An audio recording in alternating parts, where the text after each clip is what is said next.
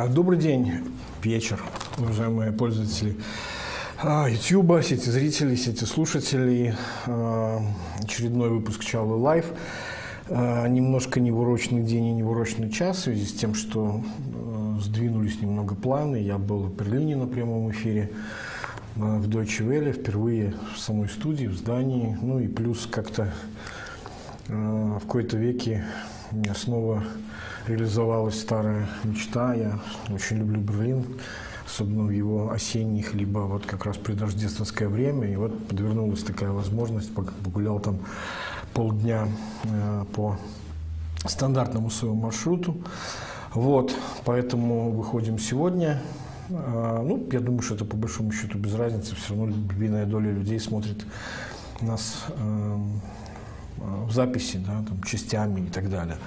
Вот, по всей видимости, это последний стрим в этом году, вот, потому что э, будет еще на следующей неделе у меня последняя передача с э, Белсатом подтверждение итогов, и только уже в начале января будет выход следующий, так что вот у меня будут такие десятидневные каникулы, вероятнее всего, значит, это вот и есть э, последний выход, так что в определенном смысле и подведение итогов, и, как я обещал в, в последнем, э, даже не стриме, назвал это интервью, не было интервью, буду отвечать на вопросы, я их повыписывал здесь довольно много, попробуем, что из этого получится.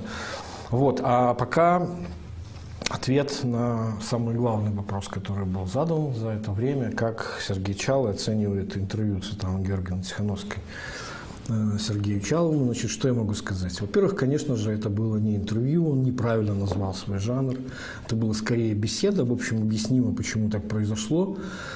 Вот, потому что, э, конечно, удивительное было медиапланирование в этот день.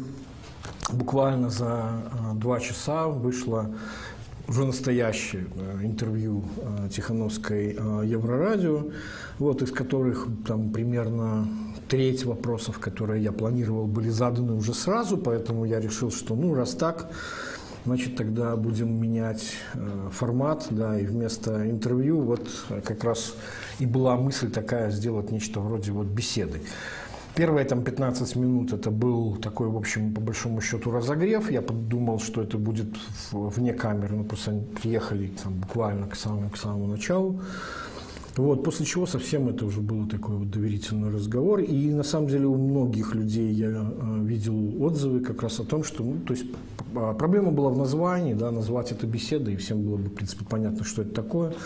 Неплохой такой, в общем, жанр, мне на самом деле самому понравилось. Вот я даже думаю по совету разных людей о том, что, может быть, имеет смысл делать периодически, может быть, не заменяя как бы стримы, но там а, когда-нибудь еще там между ними, да, вот такого рода разговоры. Вот именно не интервью. У нас вообще, я считаю, что в Беларуси а, какое-то очень специфическое отношение к интервью, да, считается, что это обязательно должно быть подражание Дудю, это должен быть какой-то харток, это нужно там человека раскрыть, ну или там то, что делает э, Ксения Собчак, да, то есть нужно подловить там человека на чем-то значит, и нанести там удар из-под тяжка или там поймать его на противоречие и так далее. Вот. А, ну, мало того, что это не, не есть э, основной жанр интервью, но у нас еще, помимо всего прочего, с этим довольно плохо. У нас вот этот хардток никто не умеет, это попытки э, нашей Нины делать вот этот ток, ну, это, в общем, ни, никакой не жесткий разговор, на самом деле. Для этого готовиться надо гораздо лучше, чем так, как готовятся они. Вот. А вот такой вот разговор, когда мне несколько разных людей говорило о том, что вот еще не хватает там самовара и баранок каких-нибудь, и тогда это вообще будет именно то, что планировалось, да, то есть как бы попадание полное в жанр, да, то на самом деле это действительно нечто подобного э, я добивался. Вот. И в действительности, на самом-то деле, это и есть, в общем-то, жанр который планировался изначально, начиная еще даже, даже мысль была еще даже до YouTube, просто когда YouTube появился, идея была в том, что это такой ну, а как сказать, это вроде как беседы, да, так вот я, я вдохновлялся идеей э, Рузвельта, он э, проводил на радио, ну, фактически у нас же тоже это, по большому счету, подкаст, да, э, только с видео. в старые добрые времена, в советские, э, шутили, что, значит, советское телевидение ничем, э, значит, оно особенное, если выключить звук, то ничем не отличается, то есть выключить изображение ничем не отличается от радио.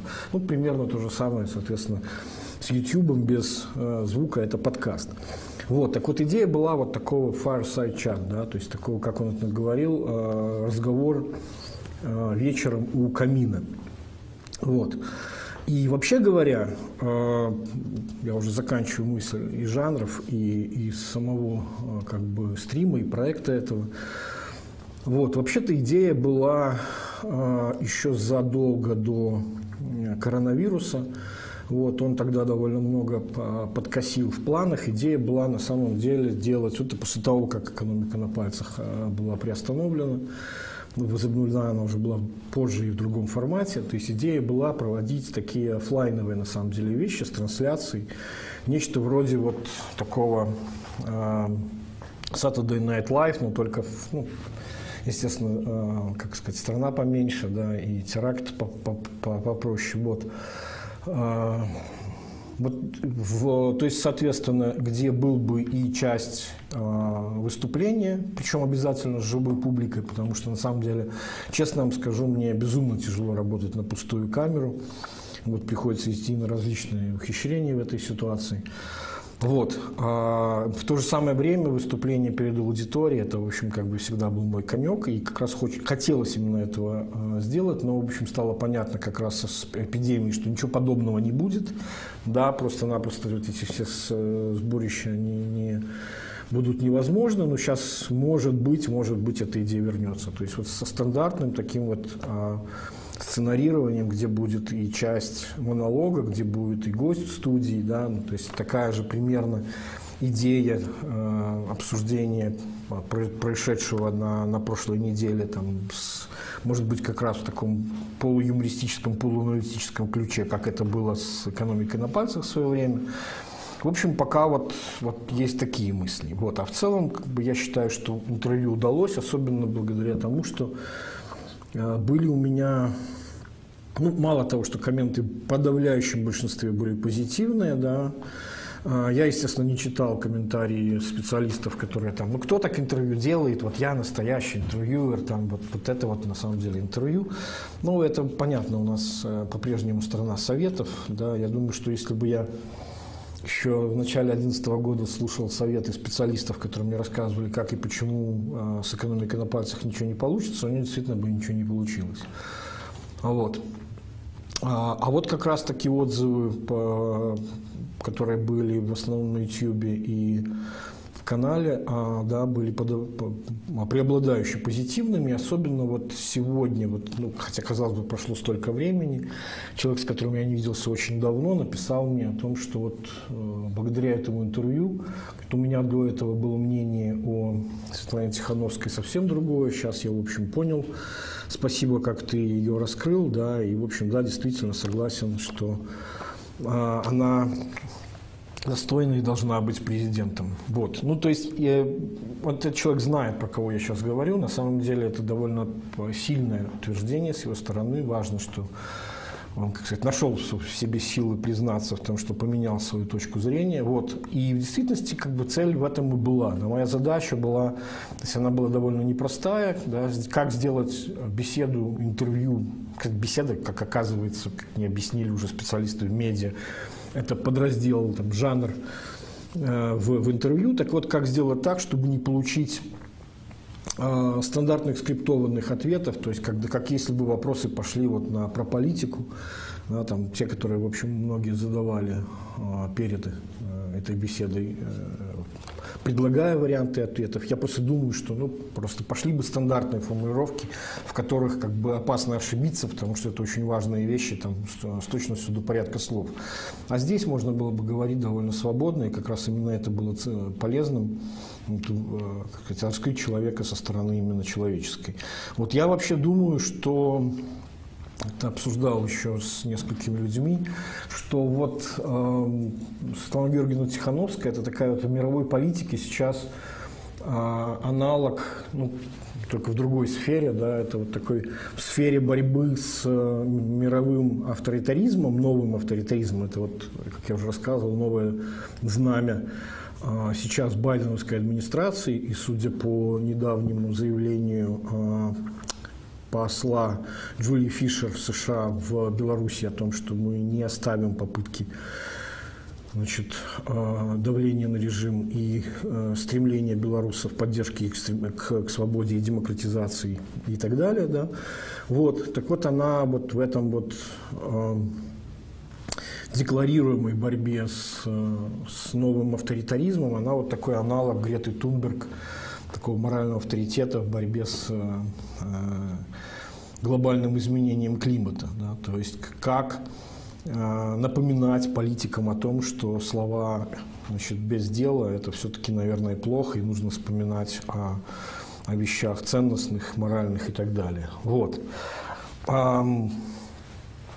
Значит, как я уже говорил, обещал я отвечать на вопросы, но на самом деле, наверное, еще скажу несколько таких вот как бы важных мыслей э, про от себя, да, э, как бы эм, будет сейчас любимая рубрика, которая называется «Сам себя не похвалишь, никто не похвалит». Вот она идет о том, что, ну, как бы раз уж это подведение итогов, то какие тут могут быть итоги. Вы, наверное, уже видели, что была статистика э, белорусского э, сегмента YouTube, что у нашего канала получается, по-моему, третье место вообще из всех, если считать э, количество просмотров на, так сказать, душу населения, на количество выпусков, да, то бишь, ну, как бы кто-то берет количеством, кто-то э, частотой, да, вот. Это с одной стороны, то есть это говорит об интересе. И еще был опрос буквально недавно, данных его нет, то есть инфографики я не видел, есть только текст, описанный людьми, которые в нем участвовали. Это центр а, новых инициатив и совместно с площадкой «Народный опрос» Значит, они делали опрос людей по а, каналам потребления информации, какие медиа вы используете. То есть там как раз вот очень сильно виден феномен роста YouTube, и там спрашивали, какие именно каналы вы смотрите. Вот пятерка а, была вот Белсад, Чалый Live, Реальная Беларусь, Жизнь Малина, Еврорадио.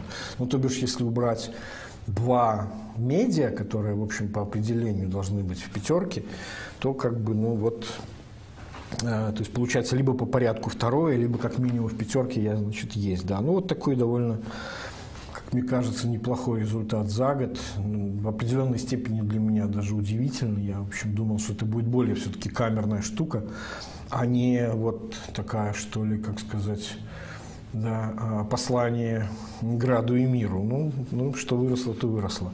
Вот в любом случае спасибо, что были с нами весь этот год. Да, не забывайте, это, это мне все время напоминают, не забывайте э, подписываться, ставить лайки, да, не забывайте про э, Инстаграм. Я там, кстати, выложил, еще, наверное, выложу. У меня там много фоток из Берлина на самом деле. Вот Берлин довольно сильно изменился с, с момента моего последнего туда э, значит, э, поездки. Э, это где-то лет года 4 или 5 я его не видел. Да. Ну, в общем, в чем он точно не изменился? То, что там все время идет стройка. Вот, наконец, открыли для туристического посещения Утерден-Линден, да, вот это самая главная улица, идущая от Бранденбургских ворот, туристическая. Вот, ну, правда, там до сих пор все еще что-то доделывают в плане тротуаров, но хотя бы по ней уже можно нормально пройтись по этому стандартному маршруту до Берлинер Дом, там и дальше Николай Фиртель, вот эти все любимые места. Вот. А так, в общем, э, по-моему, все же он становится все менее, как мне показалось, теплым и ламповым, как и был когда-то, когда только столица туда э, переехала, и все больше становится таким, э, черт его знает, каким таким, э, все более, по-моему, отчужденным от человека городом, но по-прежнему еще сохраняет все то, что я в нем люблю. Вот. Эм, так, А почему мы выходим в воскресенье, а не в субботу? Потому что у меня было, я участвовал в еще одном проекте, который потом, э, как бы вы сами увидите, но смысл как бы заключается в том, что там э, одна у меня мысль родилась, которую я хотел бы, наверное, э, вам рассказать, да, и которая была бы на самом деле интересна не только белорусской аудитории. Вот, не знаю, имеет ли смысл сразу про, про это говорить. Давайте я, наверное, начну с самых последних как бы, вещей. Да, это история с тем, что все-таки значит, а, решили играть до конца значит, силовики и превратить, э, значит, теперь уже вроде как, как становится понятным, по крайней мере, я слышал такое, что пресс-секретаря А1 арестовали случайно, придя э, к совершенно другому человеку по наводке, а он там был в гостях, ну раз уж там такая рыба попалась, значит, в руки, ну нельзя же просто так отпускать человека, тем более, если он э, много зарабатывает, да еще и, как ему написали, по жизни гей, да, то есть все ГГ вот этих вот для интеллекта третьеклассника, которым, судя по всему, обладают вот эти ребята, записывающие, значит, это послание, вот все вот эти Значит, э, чекбоксы были отмечены, соответственно, не смогли они удержаться от того, чтобы это все сделать. Ну а дальше, дальше, в общем, как бы э, без того, чтобы... Ну, то есть, как бы система же никогда не может признавать свою ошибку. В этом как раз проблема любой диктатуры. Демократия как раз определяется не тем, что она ошибок не совершает, а тем, что она механизм довольно быстрого их исправления. Вот. Так вот, судя по всему, решили играть полноценный наезд на один. Я в последней экономике на э, Белсате говорил, почему это может быть Этому может быть рациональное объяснение. Да. Э, сектор телекомов у нас это сектор с отрицательными нетто-инвестициями, то есть они давно уже перестали вкладываться в оборудование, главным образом стали просто обыкновенной компаниями, продающими сотовые телефоны и вывозящими прибыль за рубеж в этом смысле, как бы э, угроза нанести э, вред компаниям, которые принадлежат странам, значит, которые повели себя каким-то неприятным образом, а судя по всему, как раз-таки Австрии более всего будет сейчас э, недовольство, потому что на нее было больше всего расчетов на то, что она будет лоббистом в Евросоюзе самого Лукашенко, там, смягчение санкций и так далее, а со сменой а, правительство там, похоже, все-таки, значит, теперь они такую позицию занимать не будут. Напротив, скорее, там больше ястребы по отношению к, к Лукашенко и так далее. Значит, вот э, как бы самым таким э, лучшим бывшим друзьям больше и достается. Да? Это один момент. Второй момент. Господи, надо... Почему-то у меня еще и... Так, вот. А второй момент – это, а, конечно же, вот а, не знаю, такое ощущение, что вот продолжается этот театр абсурда. Кстати, был очень хороший вопрос человека с именем, ником Александр о том, что не превращается ли этот значит, сатирикон в некрономикон. А, вот. На самом деле, возможно. Хорошее. Вот я, я бы сказал так, что это даже не вопрос, скорее спасибо за формулировку. Вот. Но пока действительно это действительно как некий театр абсурда.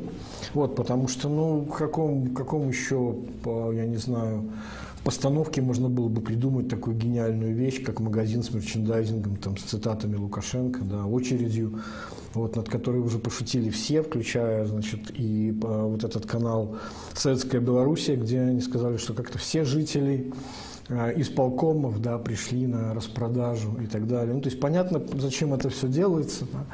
Вот. А, в общем, по, как это, надо, нужны хоть какие-то победы в виртуальном пространстве, значит, в медиа. Вот, их все меньше, поэтому вот создать такую массовку человек на 50 из значит, подконтрольных а, тебе людей, а там ну, были даже фото, откуда эти люди, люди, которые появляются регулярно на их телевидении, вот, то бишь там не нашлось даже, видимо, случайных каких-то покупателей. Хотя, ну, черт его знает, может, кто-то и забежал ради интереса, там, за 45 рублей маечку купить. Вот. Но в любом случае а, примерно понятно, для чего это делается. Да? То есть это вот продолжение а, мысли Лукашенко. Они, видимо, решили таки проверить на практике его идею. Помните, когда-то я разбирал Всебелорусское народное собрание э, в этом году, где он, выступая перед своими значит, полностью отобранными, да, тщательно э, отобранными сторонниками, их же, этих же сторонников убеждал в том, что вы же поверьте мне, на самом деле нас много, да, вы же не думаете, то есть мы же на самом деле там победили, ну там может быть непонятно, что на выборах, но вот у нас есть соцопросы, кстати, соцопросы снова, значит, они достают как а, очередной вот аргумент, да, то бишь, как у всякой вот секты а, свидетелей 80%, э, как у всякой секты, у них должно быть обязательно три вещи – это э, предание, писание и ритуал. То есть вот писание, роль его выполняет, соответственно, вот эти вот соцопросы, производимые значит, центром ЭКОМ, который возглавляет доверенное лицо Лукашенко на выборах 2020 года. Естественно, результаты там получаются самые честные и справедливые, вот, которые дают нужную э, оценку а, популярности. Вот. Что касательно предания, то бишь это устная традиция, которая потом должна передаваться, значит, цитироваться из уст уста, да, как говорил Ницше, тот, кто говорит притчами, тот рассчитывает, что его будут заучивать наизусть. Вот, Лукашенко тоже пытался говорить притчами всегда, ну точнее он больше говорит канами буддийскими, я тоже об этом уже рассказывал, он стихийный буддист. Вот, так вот эти вот его выступления перед активами, которые он постоянно проводит, включая последних два, вот этот вот актив э, с Витебской и перед этим в Могилевской области они были об этом, он там, то есть уже, если раньше у него были совещания э, в Минске, где он э, проводил, что называется, миссионерскую работу, да, нес свет э, вот этой веры в 80% в 2020 году значит, а, в, в, ну, что называется, апостолом, то теперь вот э, встреча с активом – это такой аналог встречи с, с как бы массами попроще, да, вот.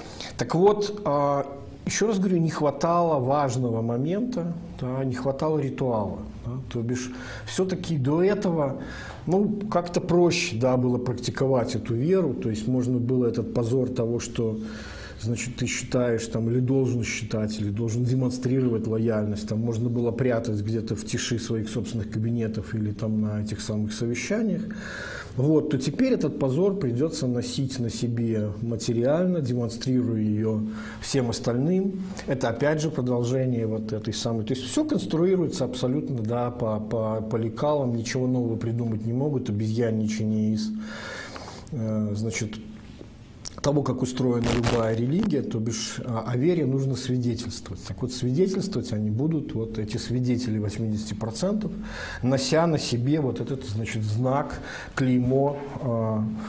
Вот, кстати говоря, это не, абсолютно не, не христианский даже еще феномен, про как э, хорошо написал по этому поводу неизвестный автор телеграм-канала «Письма к дочери».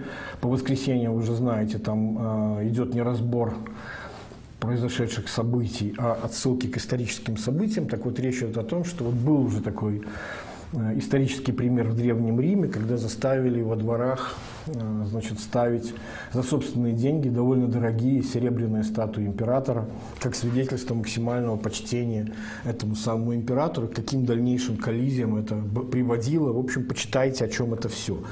Ну, еще раз говорю, это попытка лишний раз проверить, как много же их всех. Да? То есть и что самое главное, да, это даже в таком анекдотичном примере э, подтверждение той мысли, о которой я говорил, о том, что если раньше близость к телу и принадлежность этому узкому кругу, это был как бы ну, что, как сказать, э, позитивный, да, то есть ресурсное состояние, то теперь это состояние ресурсное для того, к, кому они, значит, приближаются, но а, это, что называется, издержки для тех, кто, кто к, вынужден в этом близком кругу состоять. Вот, то есть это, конечно, пока еще только 45 рублей. Если раньше нужно было еще там подписки на, там, не знаю, что там, Советская Белоруссия, телеграм-каналы, там, каких-нибудь рыжих сливов там и и гестапо там или еще чего-то, в общем, а, а то теперь это еще и э, маечка, то есть ну, пока 45 рублей, потом, может быть, какие-то комбинезоны появятся с цитатами, еще что-то. В общем, ну, как бы идея на самом деле очень плодотворная. Вот, судя по успеху э, сбыта, я считаю, что надо пойти дальше. Нужно теперь цитаты Лукашенко э, значит, клеить на трактора, я не знаю, там, на комбайны, глядишь, как бы резко удастся увеличить сбыт. Вот. Ну, как бы судя по. То есть, ну, нормальное вот такое абсолютно карго мышление. Вот, так что э, очень все логично, и, конечно же, все это абсолютно комедийно выглядит.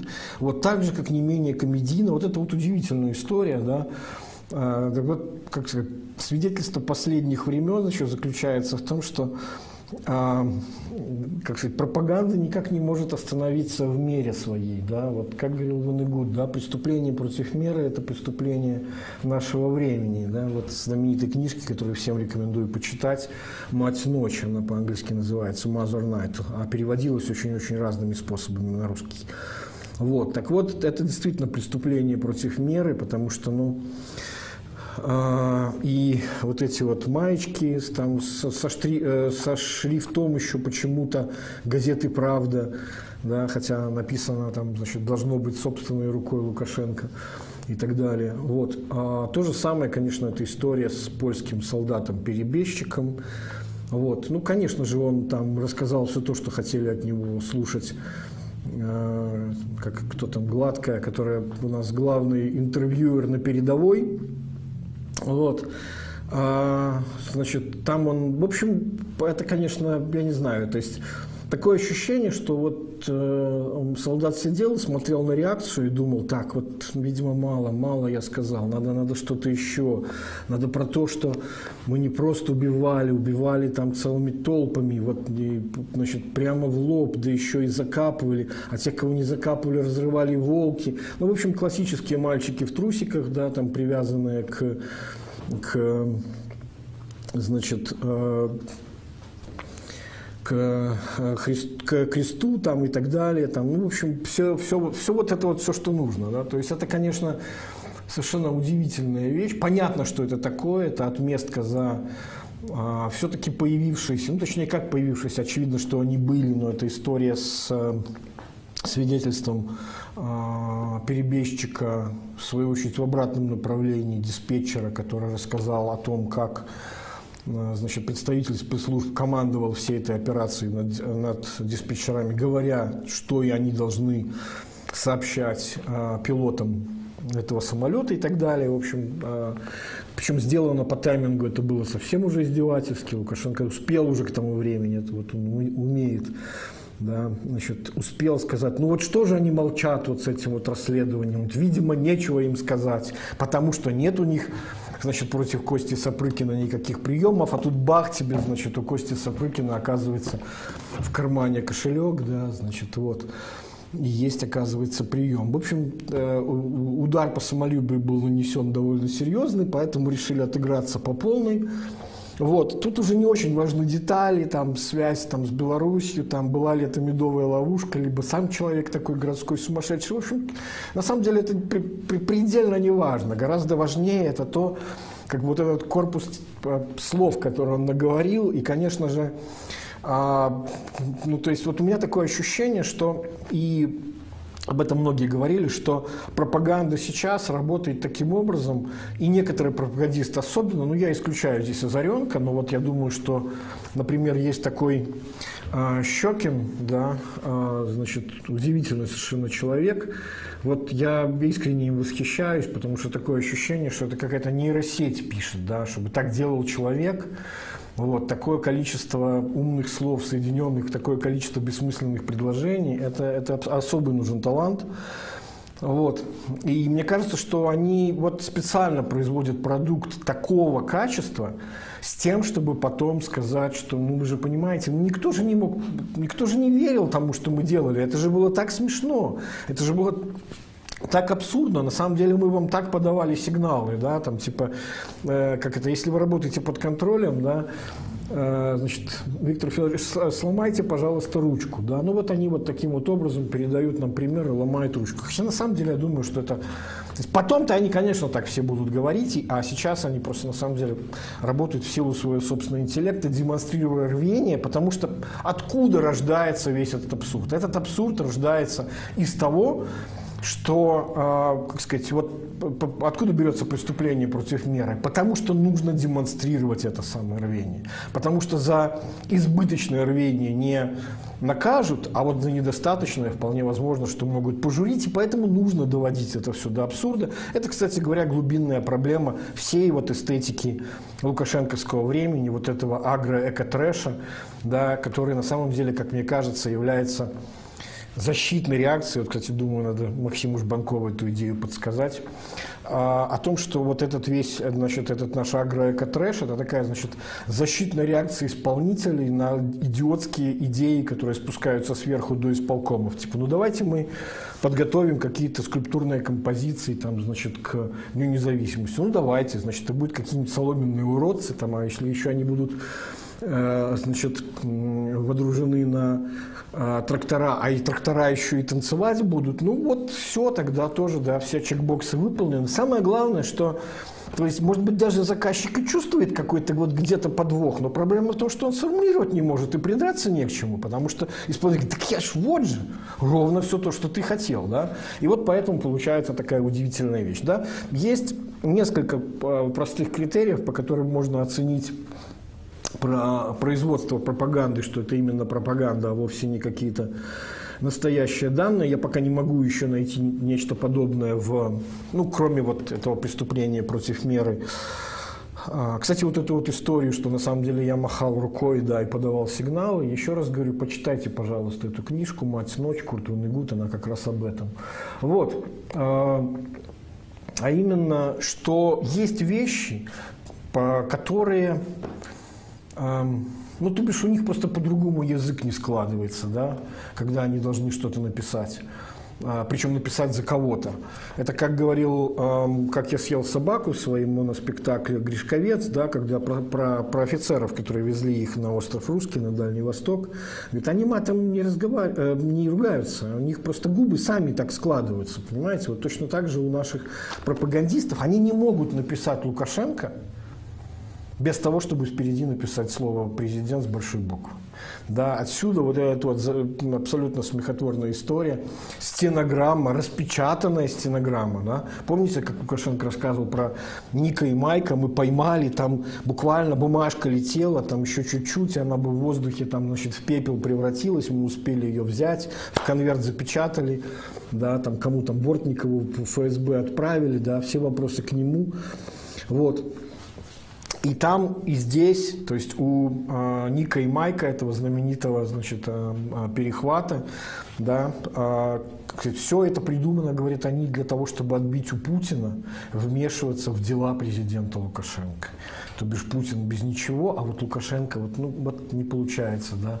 То есть они, может быть, и понимали бы, что нужно было бы сказать против, там, против Лукашенко просто. Ну вот нет. Да. И точно так же в этой стенограмме полстранички, а уже четыре слова президент. Ну, в общем, это, еще раз говорю, сейчас это все вот все это работает по принципу, вся эта, вся пропаганда, все медиа, включая его, этот и пул первого, и включая его телевидение, включая его любимых пропагандистов. Это все вот это вот свет мой зеркальце, скажи, да всю правду доложи, я на свете всех милее, да, но проблема в том, что, значит, зеркальце же иногда говорит о том, что ты, конечно, всех милее, но вот есть такая, значит, принцесса, которая живет в дальней стране, но вот она все же лучше и милее, да, и так далее, да. Я вижу, тут предлагают на самом деле идею, там, различные другие э, идеи, э, слова вы, значит, на эти самые маечки с цитатами Лукашенко, типа там «стальных яиц» и так далее, там «последний магиканин», как про него говорил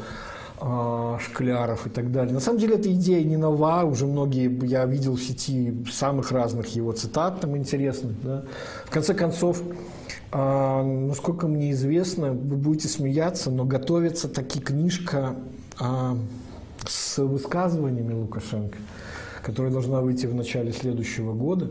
Дело в том, что это вторая попытка издать э, творчество Лукашенко на бумаге.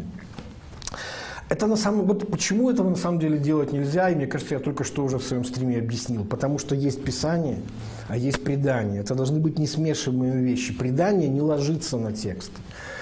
Вот. А эти его слова, они должны передаваться устно.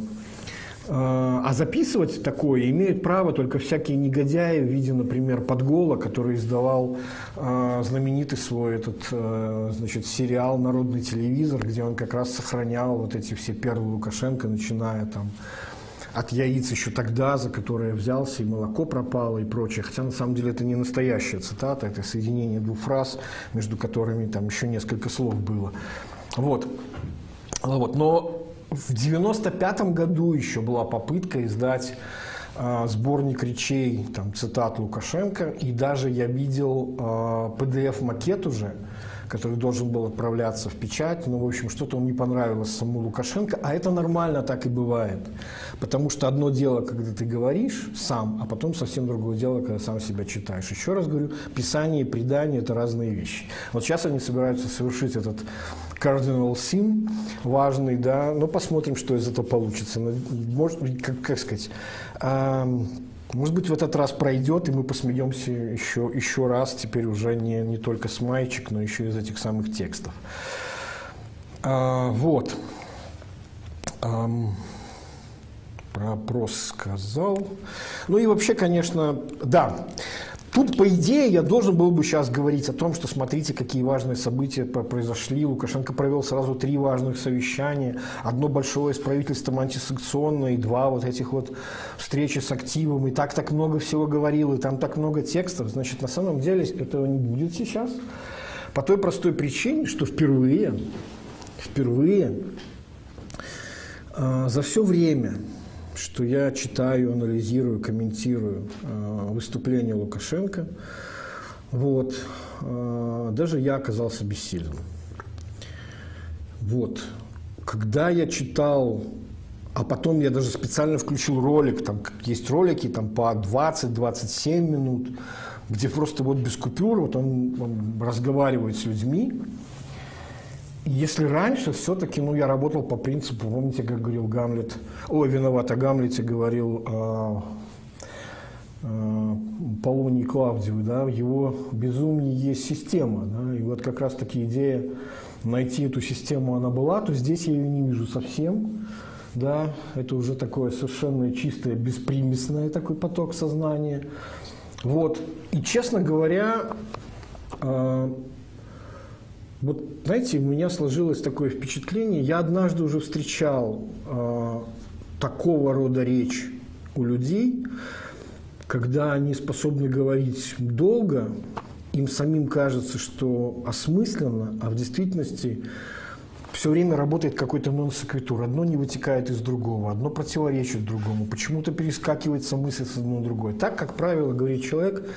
очень серьезной усталости перед тем, как заснуть. Вот, вот честно скажу, у меня вот сложилось именно такое ощущение, потому что особенно вот это Могилевское, э, виноват, особенно Витебское выступление, я, ну я просто, я поднимаю руки, да, то есть я, я просто не могу ничего с ним сделать, чтобы вынуть оттуда э, что-то полезное, за исключением вещей, которые эмоциональны больше, чем рациональны, там, где он говорит о том, что, значит, э, как же это, ходим по лезвию ножа и по а, тонкому льду. Да? По-прежнему, вот год прошел, больше, они все еще ходят по... Ну, когда он говорит они, «мы», это всегда он подразумевает «я».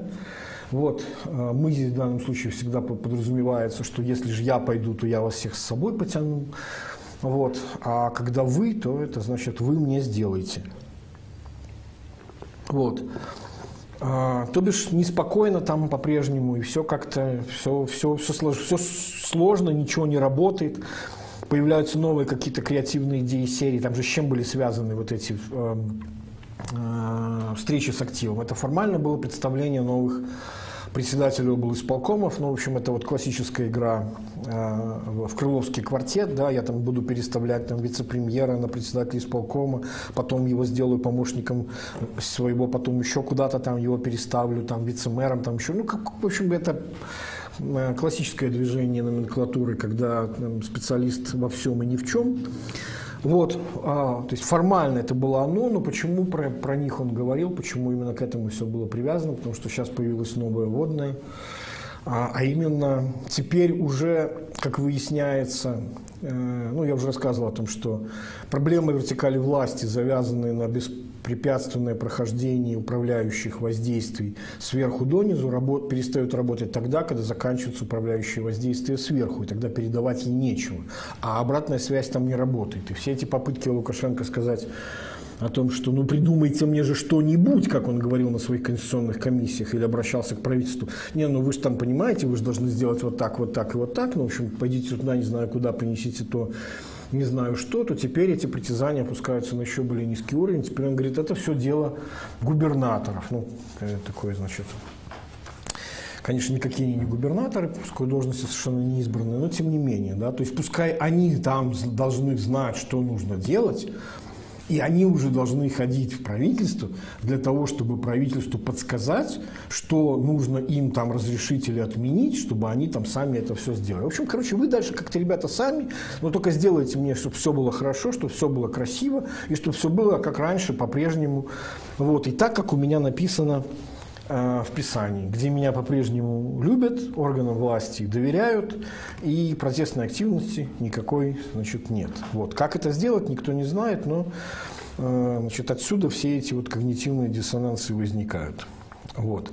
Но, опять же, говорю, там зато было много важных таких признаний, включая вот это вот состояние той самой по-прежнему существующей экзистенциальной тревоги, понимание того, что да, как это все время э, Э, приходится сидеть на штыках. И именно поэтому было обращение уже практически к пастве, да, не к э, апостолам и не к иерархам этой, этих свидетелей 80%, потому что сидеть на одних штыках, в общем, тяжело. Да. Несмотря на то, что первым ты вызываешь на доклад, это, конечно, ну, удивительно, потрясающе, конечно, по, по драматургии история, когда так, ну кто нам доложит об общественно-политической обстановке в регионе? Ну, конечно же, э, начальник управления КГБ по этой области, да, и он будет рассказывать о том, что, ну, как если вот социально-экономическая обстановка удержится, если не будет все с экономикой там хуже, то тогда, конечно же, вот все будет в порядке, а так мы, в общем, все вычищаем, там, ответственность за экстремистские каналы, с терроризмом боремся и так далее, и так далее.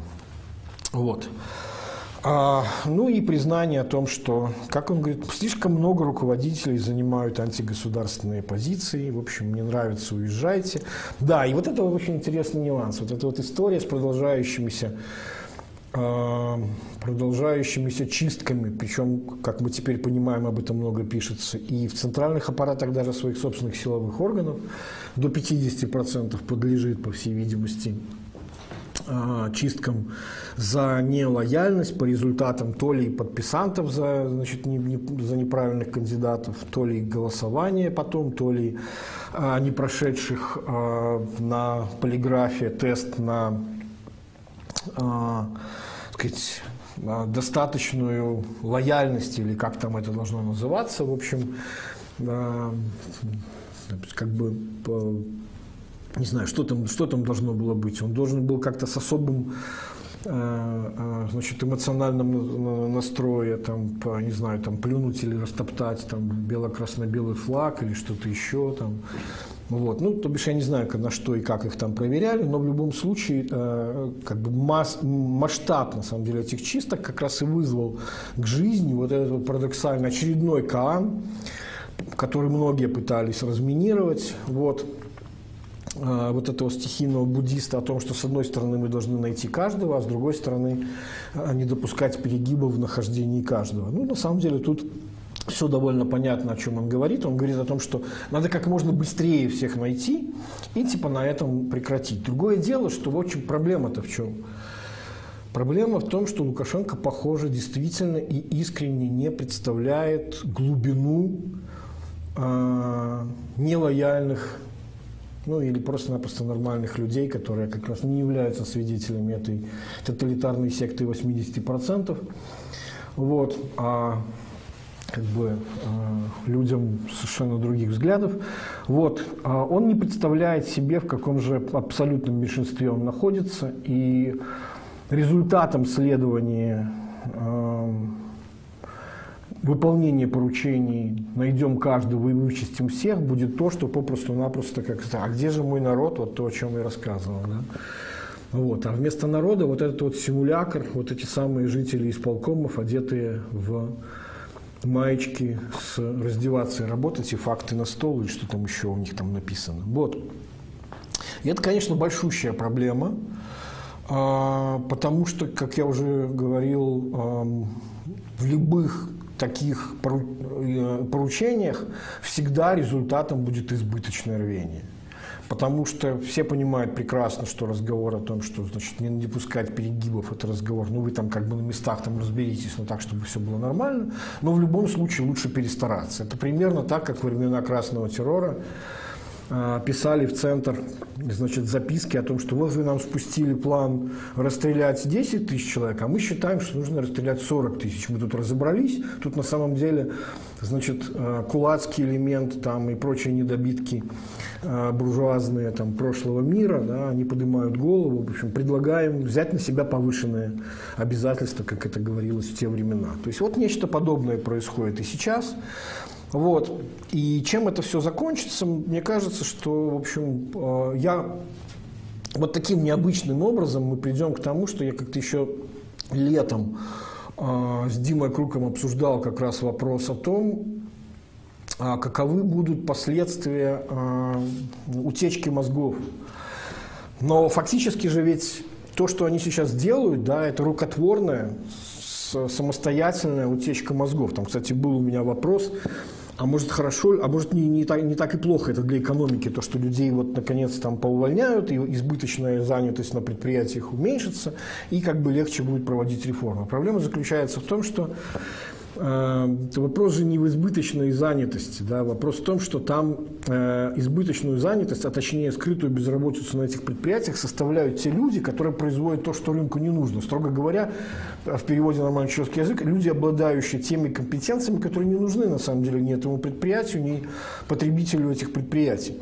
Здесь же на самом деле ситуация противоположная, происходит увольнение самых, ну, так уж получается, на нашей стороне как-то все больше компетентных людей, на той стороне все больше как-то верных людей, да, и менее компетентных. Вот. А, то бишь в чистом виде происходит потеря человеческого капитала, да, знаний накопленных, да, то есть ну, людей, которых нужно готовить длительное время, ты их увольняешь сейчас. Как это было с медиками, наконец до Лукашенко дошло, что когда он говорил годами, пускай уезжают, они же там, наверное, поработают и к нам вернутся, ага, конечно. Вот. То, э, значит, то же самое теперь происходит не только с медиками, но, как я понял, и железными дорогами. В общем, мы говорили о том, что результатом рано или поздно может стать а, плюс сюда еще добавить инвестиционную рецессию, которая приводит к экономии на, баз, на инвестициях э, в базовую инфраструктуру, грубо говоря, рано или поздно начнутся элементарно техногенные катастрофы. Теперь вероятность этого сценария возрастает неимоверно, потому что просто уйдут люди, которые знают, как чинить, как преодолевать, как спасать и так далее. Вот э, аналог того, как не помню, я, по-моему, уже рассказывал знаменитая история, как э, произошла авария на Саяно-Шушинской ГЭС. Это величайшая, ну, самая циклопическая э, гидроэлектростанция в Европе. Непонятно, зачем ее таки, такой построили, кроме как хвастаться тем, что она э, самая крупная электростанция в Европе, потому что ну, это не имеет никакого смысла. Э, потому что высота водосброса столь велика, что бетонное основание просто разбивалось э, потоками воды. То есть вот, э, постоянно приходилось чинить. Вот. Так вот, история была с тем, что попытались отремонтировать одну из турбин. Лопатка там, значит, была нарушена. Э, отправили ее чиниться значит, должны были направить на какой-то питерский завод, а там выяснилось, что единственный человек, который разбирался в этом ремонте, а точнее даже не в ремонте, а в диагностике, где найти ту самую лопатку дефектную, которую нужно заменить, вот эту вот турбине высокого вращения, высоко, э, высокоскоростного вращения, он уже давно вышел на пенсию. Мы так уже там было лет за 60, и в конце концов он сказал, ну извините, да, пойду отдыхать. Вот, в итоге ремонт выполнили в компании, которая, как несложно догадаться, была аффилирована с руководством этой самой Шуйно-Шушинской ГЭС. Вот, ремонт был выполнен, значит, специалистами э, некомпетентными, но лояльными. В итоге, значит, его посадили туда, а образовался эксцентрик. В конечном счете биения были э, столь сильными, что уже регистрировались как толчки э, подземные. И, в общем, рано или поздно эту турбину сорвало со своей оси, и, как говорил начальник этой, директор этой самой Северно-Шушинской ГЭС, вопреки всем законам физики, она начала летать по помещению, в общем, в итоге проломала э, значит, э, стену и пробила э, короче, дырку в этой самой плотине. Вот, вот нечто подобное вполне может стать результатом такого рода политики. Э, найдем всех, не допуская как бы перегибов. Вот. Сказал то, что хотел сказать от себя. Нет, еще осталось буквально немного, но это на самом деле тоже про вот э, вещи, которые вытекают из вопросов. Я, может быть, продолжу вот эту вот мысль о непонимании того, насколько все-таки узка социальная база этого самого режима. И еще один важный момент, вот все-таки для меня Открытием года была вот книга Добренко да, «Эстетика э, позднего сталинизма». Я про нее уже говорил, я рекомендовал ее, я читаю ее сейчас. Вот читал ее в поезде. Э, потрясающее совершенно э, исследование, но вот рекомендую вам хотя бы прочитать предисловие, да, там в сжатом герметичном таком состоянии, уже изложены все, все интуиции, которые там будут, ну просто насколько они современны, как они ложатся на, на то, что происходит сейчас. И там делается очень важный вывод, там предлагается на самом деле очень интересный инструментарий, а именно речь идет о том, что эстетика а, и исследование эстетики вот такого рода режимов, которые не, не поддаются э, каким-то другим неразрушающим методам исследования, да, то есть то, что раньше называлось кремлинологией, советологией, попыткой там делать выводы, исходя из того, в каком порядке стоят члены Политбюро на мавзолее там, и так далее, и так далее. Так вот, как раз эстетический анализ эстетики и изменение эстетики дает э, основание делать выводы о том, какие важные тектонические изменения происходят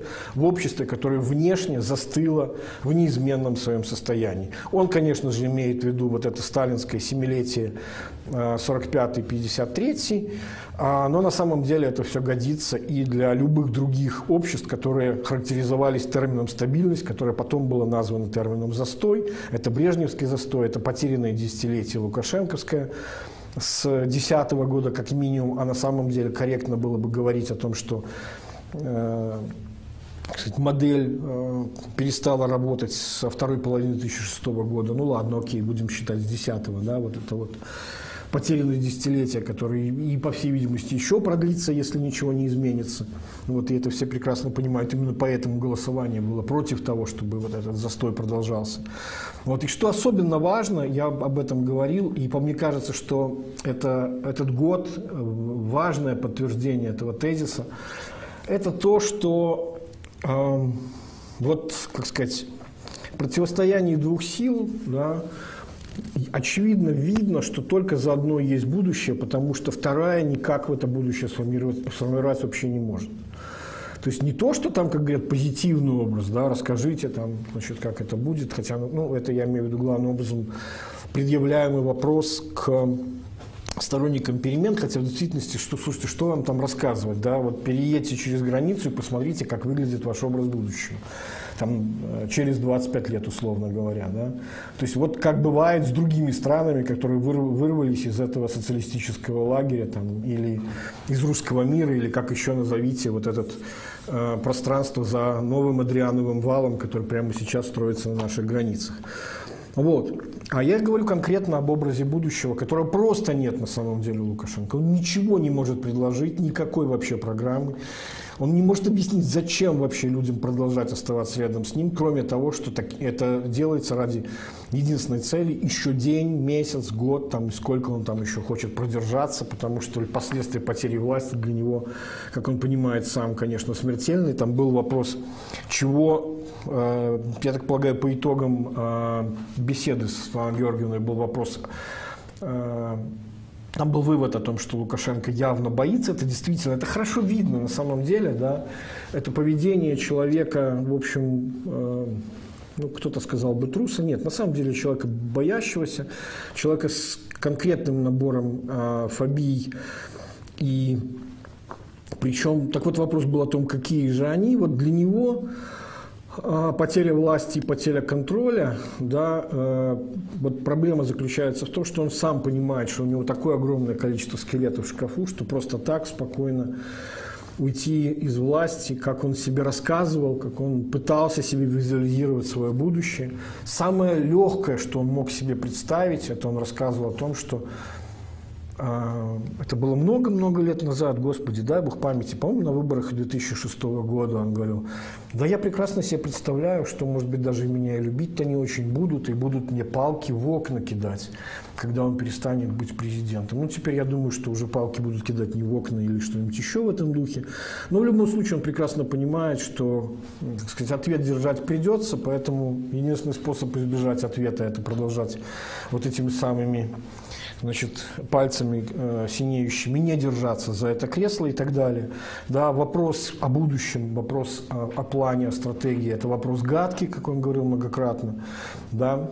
Э, он не может сформулировать даже, даже запрос людям, которые должны выполнять его поручения. Он говорит, вы сами знаете, что нужно делать. Вы сами знаете, какую написать конституцию. Конечно, они не знают. Вы сами знаете, там, губернаторы, типа, что нужно делать. Ну, конечно, они не знают. Ну что нужно делать, да?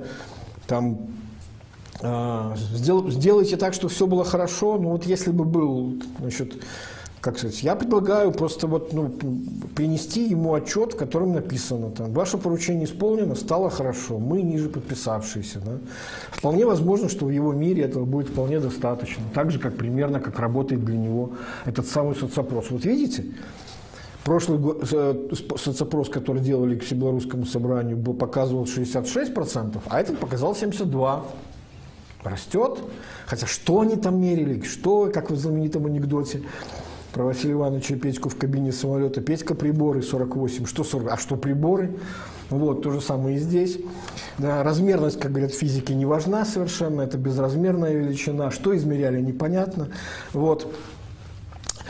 А, и, отсутствие будущего, образа будущего и абсолютное непонимание базы, это вот на самом деле нынешнее такое, вот я бы сказал, нынешнее агрегатное состояние этого режима. Потому что совершенно очевидно, с точки зрения эстетики, да, это попытка строить, ну я не знаю, вот реально это попытка строить диктатуру быдла в духе, вот я помню очень хорошо фильм э, Говорухина он сделал тогда к выборам Ельцина два фильма документальных «России, которую мы потеряли» и «Так жить нельзя». Я не помню, в каком из них там были страшные кадры вот этих самых э, командиров красных, которые пришли, точнее комиссаров, которые пришли на деревню, и вот они в этих кожаных пальто, вот они с этими огромными парабеллумами, идет человек, и он идет иноходью, представляете? То есть это откровенный вырожденец, который внезапно оказался поднят вот этой вот э, как сказать, революционной волной, вот эта вот взвесь абсолютная, да, этот ил придонный, оказавшийся вот э, в, в этой пене наверху, да, вот, вот такое же ощущение абсолютно и сейчас. Но просто тогда все-таки сейчас не 20-е годы, Лукашенко этого, к сожалению, не понимает. Тогда все-таки реально были какие-то социальные лифты. Где они сейчас? Да? То есть работать за мелкий прайс.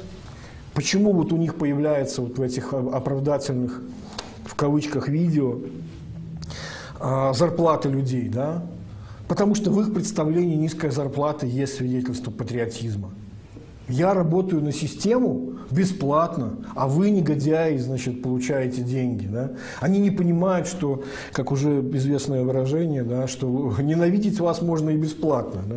Но реально это вот многие люди, которые прошли через эту систему, говорят о том, что они говорят, мы-то работаем за идею, потому что у нас зарплаты маленькие. Ну, то есть, вот там немножко другая, обратная причинно-следственная связь. По идее, должно быть по-другому. Да, как в анекдоте, я, я думал, дали пистолет и зарплата уже не нужна. Да? А здесь наоборот, зарплата не нужна, поэтому нужен пистолет. Вот на самом деле, что такое вот эта вот диктатура э, низов.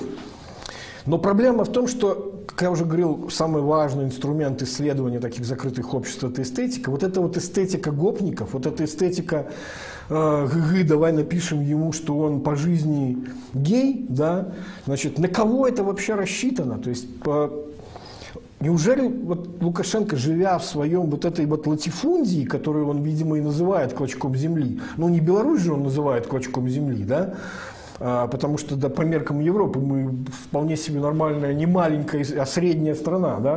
То есть это вот его клочок земли, это вот его этот Дрозды или там Острожский городок сейчас, в котором как крепостные работают а, ведущие э, научные сотрудники а, Академии наук вот сельскохозяйственной, где они там э, смотрят за урожаем, там, значит, за этими живелами его, там, ну и, конечно же, Э, гарем, там, значит, который там собирает арбузы, там, дыни, там, или что там, картошку, в общем, косит траву там, и так далее, и так далее. Ну, то есть вот, да, такой, э, значит, восточный ханский султанистский режим. Ну, вот я просто про то, что вот он, Лукашенко, он многократно про себя рассказывал, как он там вырос среди муж... Э, растений и животных, или как, я не помню, как эта фраза.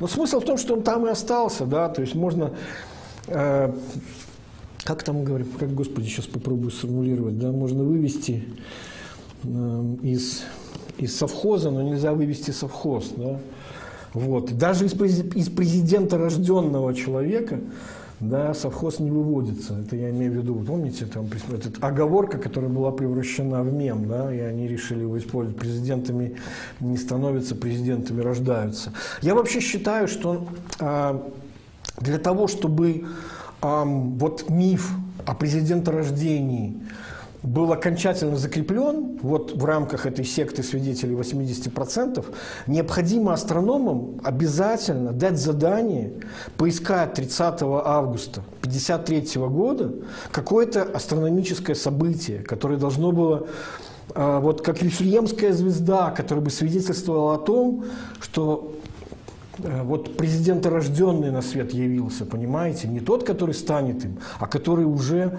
им является. Вот. Интересно, кстати, там оно как оно по наследству передается, там, и по, как значит, видимо, только младшему сыну, судя по э, проектам Конституции, которые готовятся. Вот, то бишь, вот есть еще элементы незавершившегося мифа, я просто подсказываю, зная то, как это устроено у взрослых людей, как сделать им окончательно вот, э, вот эту, э, значит, герметичную эту, эту систему, в которой они могут которые они могут существовать в вот этом самом информационном пузыре. Но проблема-то заключается в том, что ладно, бог с ним-то, с Лукашенко, он может жить в своем этом пузыре, потому что этот информационный пузырь, да, это такое вот ну, диссипативное энергетическое состояние. Для того, чтобы ему там было хорошо, на это работает вся страна. Вот. Но это не транслируется и не переводится на всю страну.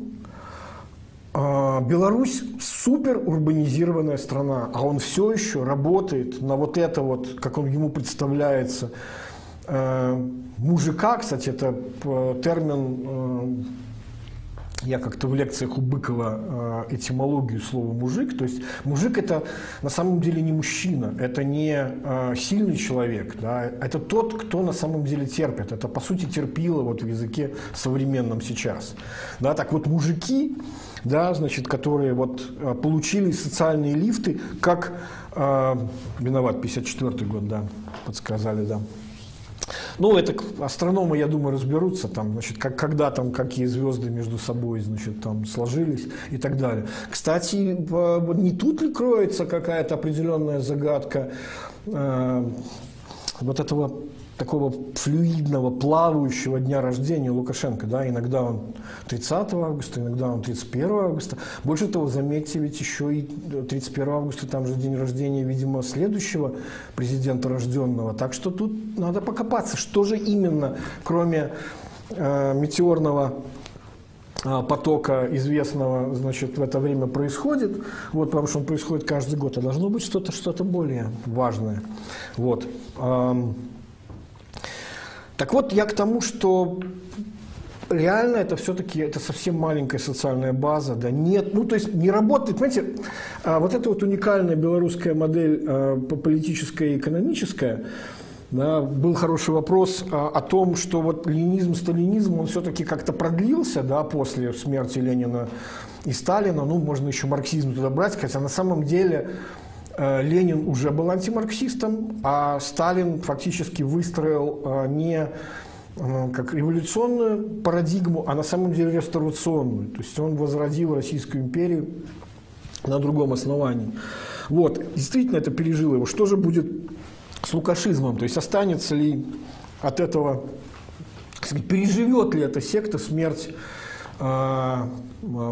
и, видимо, воскрешение последующее, значит, к тому, кто ее основал. Вот. По всей, вот тут я могу абсолютно четко сказать, что совершенно точно нет, я об этом говорил, наоборот, последует э, моментальный ревизионизм. Я думаю, что Лукашенко сам это прекрасно понимает, он понимает, что вот не хватает какого-то важного, мистического основания для того, чтобы эта вера продолжалась и транслировалась дальше. Отсюда вот эти истерические попытки придумать конституцию, которая бы продолжила его дело в виде коллективного Лукашенко, которым должен быть Белорусское народное собрание. Или первая попытка неудавшаяся, вот этот указ о мертвой руке, декрет точнее, а вот эм, или все-таки указ, черт возьми, не помню уже, эм, о Совбезе, который должен был быть коллективным Лукашенко. Ну, думаешь, термин сам коллективный Лукашенко, он ведь о чем? Церковь – это тело Христова, вот точно так же, да, это должно быть вот тело Лукашенко. Но понимаете, еще раз говорю, что как бы есть чудо президента рождения, есть Писание, то есть вы копируете все, но благодати нет и чуда нет. Вот пока не явит, что называется, чудо, накормив там пятью хлебами, например, голодающее население под, по моногородов, а, значит, страдающих от санкций, или что они там, какие там образ рисует нам Николай Снабков на совещании по противодействию этим самым санкциям, да, то есть вот Видимо, вот слабы все-таки еще вот в вере, да, они вот, понимаете, там скорее не Петры, да, которые вопросу отречения непредательства. А там вот Фомы, да, которые говорят, ну вот мы, конечно, как бы и с тобой, но пока вот персты в раны не засунем, не уверуем в воскрешение, да, вот, то есть как-то как-то вот а без этого, к сожалению, да, особенно в ситуации, когда у атамана золотого запаса нема, тут, в общем, как-то плохо это все работает. В общем, тяжело это у них все идет, но еще раз говорю, вот эстетически а, как бы ну, то есть ненависть к людям, зарабатывающим много, да, э, гордость тем, что мы сами ничего не умеем. Вот это вот постоянное подчеркивание людей, которые даже на вполне себе управленческих должностях находятся, которые говорят о том, что отвечая на вопрос, а что ты там делаешь? Да потому что я ничего другого не умею, да, то есть я, э, я ничтожен, то есть вся сила моя это вот как бы при, принадлежность вот этой секте и и вера, значит, вот в эти 80%, да, а как бы если Христос не воскрес, то тщетна вера наша. Вот. А,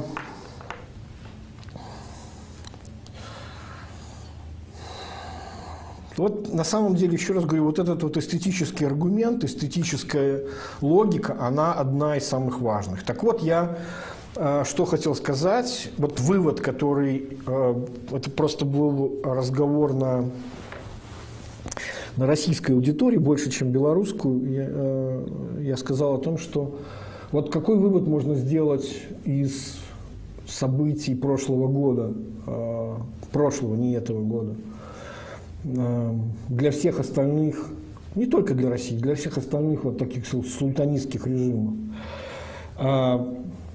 Это вывод о том, что вот тот, про который я говорил, что, как сказать, мы живем под собой ничего страны, да, как говорил Андропов, мы не знаем страны, в которой мы управляем. Или руководим, как он там говорил, я точно не помню. А фокус в том, что при полной наводненности э, страны шпионами, доносителями, там, кем угодно, господи, там, как он говорит, у нас же милиция знает все, от участкового до министра там и прочее, ну, это он так думает, естественно. Ну вот. А, на самом деле они не представляют, что происходит. Что вот под этим слоем тонкого льда, по которому они ходят, на самом деле происходят бурные процессы. И общество за время вот этой подморозки, по аналогии, это же частые процессы, на самом деле, политические. Почему-то вот э, наша Восточная Европа, она отличается вот этими циклами, да, реформ догоняющего развития и затем реакции после них. Вот. На эту тему, кстати, по-моему, как мне кажется, история, вот это очень важный момент, история дала прекрасный ответ. Помните, как-то Столыпин говорил, что вам, нужна велик... Э, вам нужны потрясения великие, а нам нужна великая Россия. Дайте нам 10 лет спокойствия, и вы не узнаете Россию. Фокус в том, что Россия, конечно же, уже не царская и не столыпинская, но провела этот эксперимент в реальном времени и получила вот эти э, даже больше, чем 10 лет вот той самой стабильности, о которой мечтали охранители, консерваторы и так далее. И мы действительно не узнали, что выросло. Да? То есть вот выросли вот эти вот сорняки, которые сейчас да, в виде я, на самом деле, слабо слежу за российской повесткой, но вот эти вот история с Сакуровым не могла, конечно, пройти мимо меня. Я считаю, что он, конечно, гений в том, и как он выступал, и то, как он ответил э, на угрозы. Да, многие, вот это умение э, написать покаянное письмо так, чтобы лишний раз э, утвердиться в своих собственных взглядах. Да, как он там выразился – я, видимо, еще совсем неопытный человек и не могу дальше находиться а, в составе столь высокого совета, в котором находятся столь высокие профессионалы. Ну, то есть понятно, какие профессионалы там нужны. Да. А ведь вопрос-то он задавал очень правильный на самом деле о том, что э, это то, что Россия сама себе заговаривает, это то, что э, на самом деле центробежные процессы никуда не делись. И если приходится принимать законы, преследующие за призывы к нарушению территориальной целостности, это не свидетельство силы, это не свидетельство того, что нет таких, такого риска, это свидетельство того, что он как раз таки очень высок. Проблема в том, что этими законами вы ничему не поможете. Россия в данном случае это такой, как знаете, как голограмма, да, вот Советский Союз как голограмма распавшийся, в каждом осколочке, особенно крупном, по-прежнему, еще, правда, искаженный из-за того, что не вся информация доступна, но она все равно еще способна воспроизводить объемные изображения. Да? Вот это вот это осколок вот той самой голограммы Советского Союза. Вот если остальные еще как-то уже вырвались из, как я уже сказал, из вот этого вот русского мира, Беларусь еще все еще находится там. Вот. И ну, э, да, был вопрос, а не является ли Россия будущим присоединения. Ну, какое же это будущее? Это будущее серии, как это, э, как там говорили про, э, наставляли камикадзе, да, значит, и сакуры всех садов Японии улыбнутся нам, а после вас не станет, а после Беларуси не станет такое вот будущее. Вот. Конечно же, это не будущее. Вот. Ам, да, ну и как бы единственный инструмент, который работает для, для управления, который у них остался, это, это управление страхом, это управление демотивацией. Про демотивацию я говорил уже, про запугивание это работает и до сих пор. Понятно, что два фактора определили вот эти сверхжестокие приговоры э, по делу Тихановского, Статкевича и соратников. Э, вот. Рекордный, по-моему, за все время при, приговоры, в общем, людям абсолютно невиновным, как мы все прекрасно понимаем, да. Это попытка демотивировать, это попытка значит, напугать, и это попытка удовлетворить Э, заговорить свой собственный страх и удовлетворить свою собственную мстительность. Да? Как Лукашенко говорит, я не тот человек, который мстит, но мы же знаем, что, в общем, как, как раз когда он об этом говорит о себе, я делаю это не ради популизма, говорит он. Я с женщинами не воюю.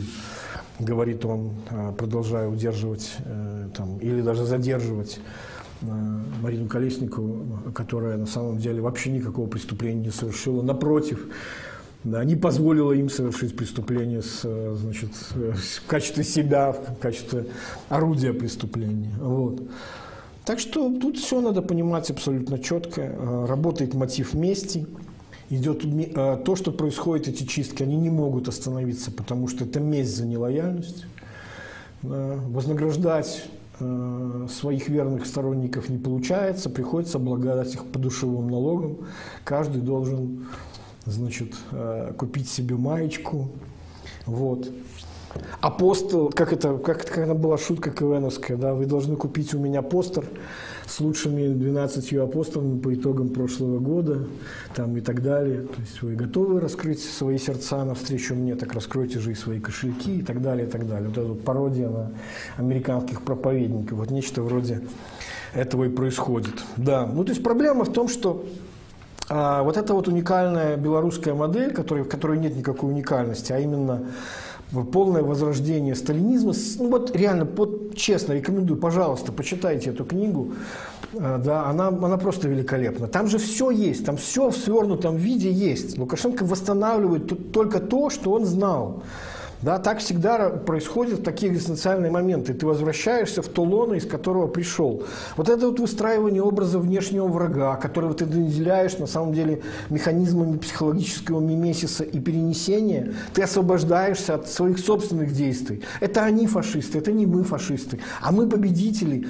А раз мы победители, то, соответственно, у нас уже заранее есть индульгенция на все гадости, которые мы совершаем. А они вот те самые наследники и так далее, вот они носители абсолютного зла. Вот это холодная война, которая уникальна тем, что в отличие от всех остальных войн, это не война за изменение статус-кво, это война за сохранение статус-кво. Как бы так изменить, чтобы ничего не поменять? Это характеристика режима, когда вот эта вот э, авторитарная модернизация на самом деле не является модернизацией. Это ответ абсолютно патриархальной части общества, да, э, отсталый на вызовы модернизации. Это таков их ответ. Да? Это же не модернизация, я говорил об этом многократно, это ретрофитинг. Мы продолжаем делать лапти, но только на более лучших на, как там говорить, более лучших станках, да, или там мы будем производить каретные оси в эпоху появления машин. Прекрасно. Вот. То есть это давным-давно не работает, никакой, ну, то есть никакой уникальности здесь нет. Политически это сталинизм, который приобретает вот такие восточные формы, потому что ну, он насмотрелся на то, как это работает э, у своих других друзей. Да? Вот. А экономически, об этом я говорил, это классическая латиноамериканская экономика, вот, давным-давно описанная, ничего тут уникального нет. Проблема в том, что и там, и там вот и у сталинизма, и у латиноамериканской экономики у них все-таки были силы, на которые они опирались, да, у них были бенефициары этого. Здесь проблема в том, что социальные базы столь малы, исчезающе малы реально, да, что не получается, как я уже говорил, эту базу расширить никаким образом. Да. Даже ни подачками, ничем, там, ну а что вы можете им дать? Э, квартиры там в арендном доме панельном, да, своим верным изрыгателем проклятий. Ну, ребята, это, это смешно. Еще раз говорю, атамана золотого запаса нет. Вот. А, по поводу, да, Тихановского, Пальчиса и так далее. Ну, мы видим, что это абсолютно не сломленные люди, они, в общем, все прекрасно понимают. А, мы понимаем даже, как, как выбирался срок, вот, да, который, который строился. Мы понимаем прекрасно, что там можно было дать 100-500 лет, да, и смысл был именно этого.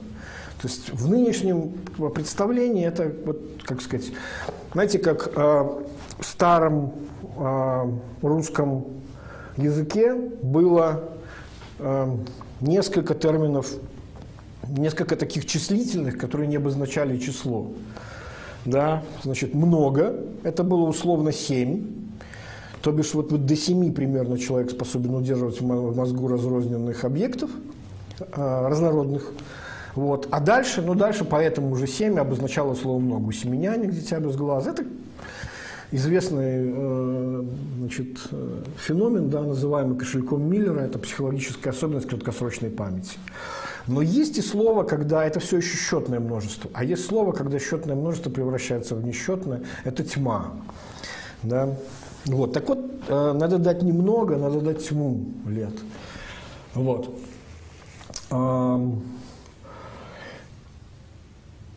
И на самом деле реакция людей на, на приговор, и даже, вот я многократно просил не, не, не спрашивать свое мнение о людях, но там было несколько вопросов, я, наверное, наверное изменю себе и все-таки отвечу. Был вопрос о моем отношении интервью к Неровичу а, на а, «Жизнь Малина», где он говорил о том, что это все надолго, это 50 лет там, и так далее. То есть там вот почему 50, почему не 18 те же, которые определила там, сама власть?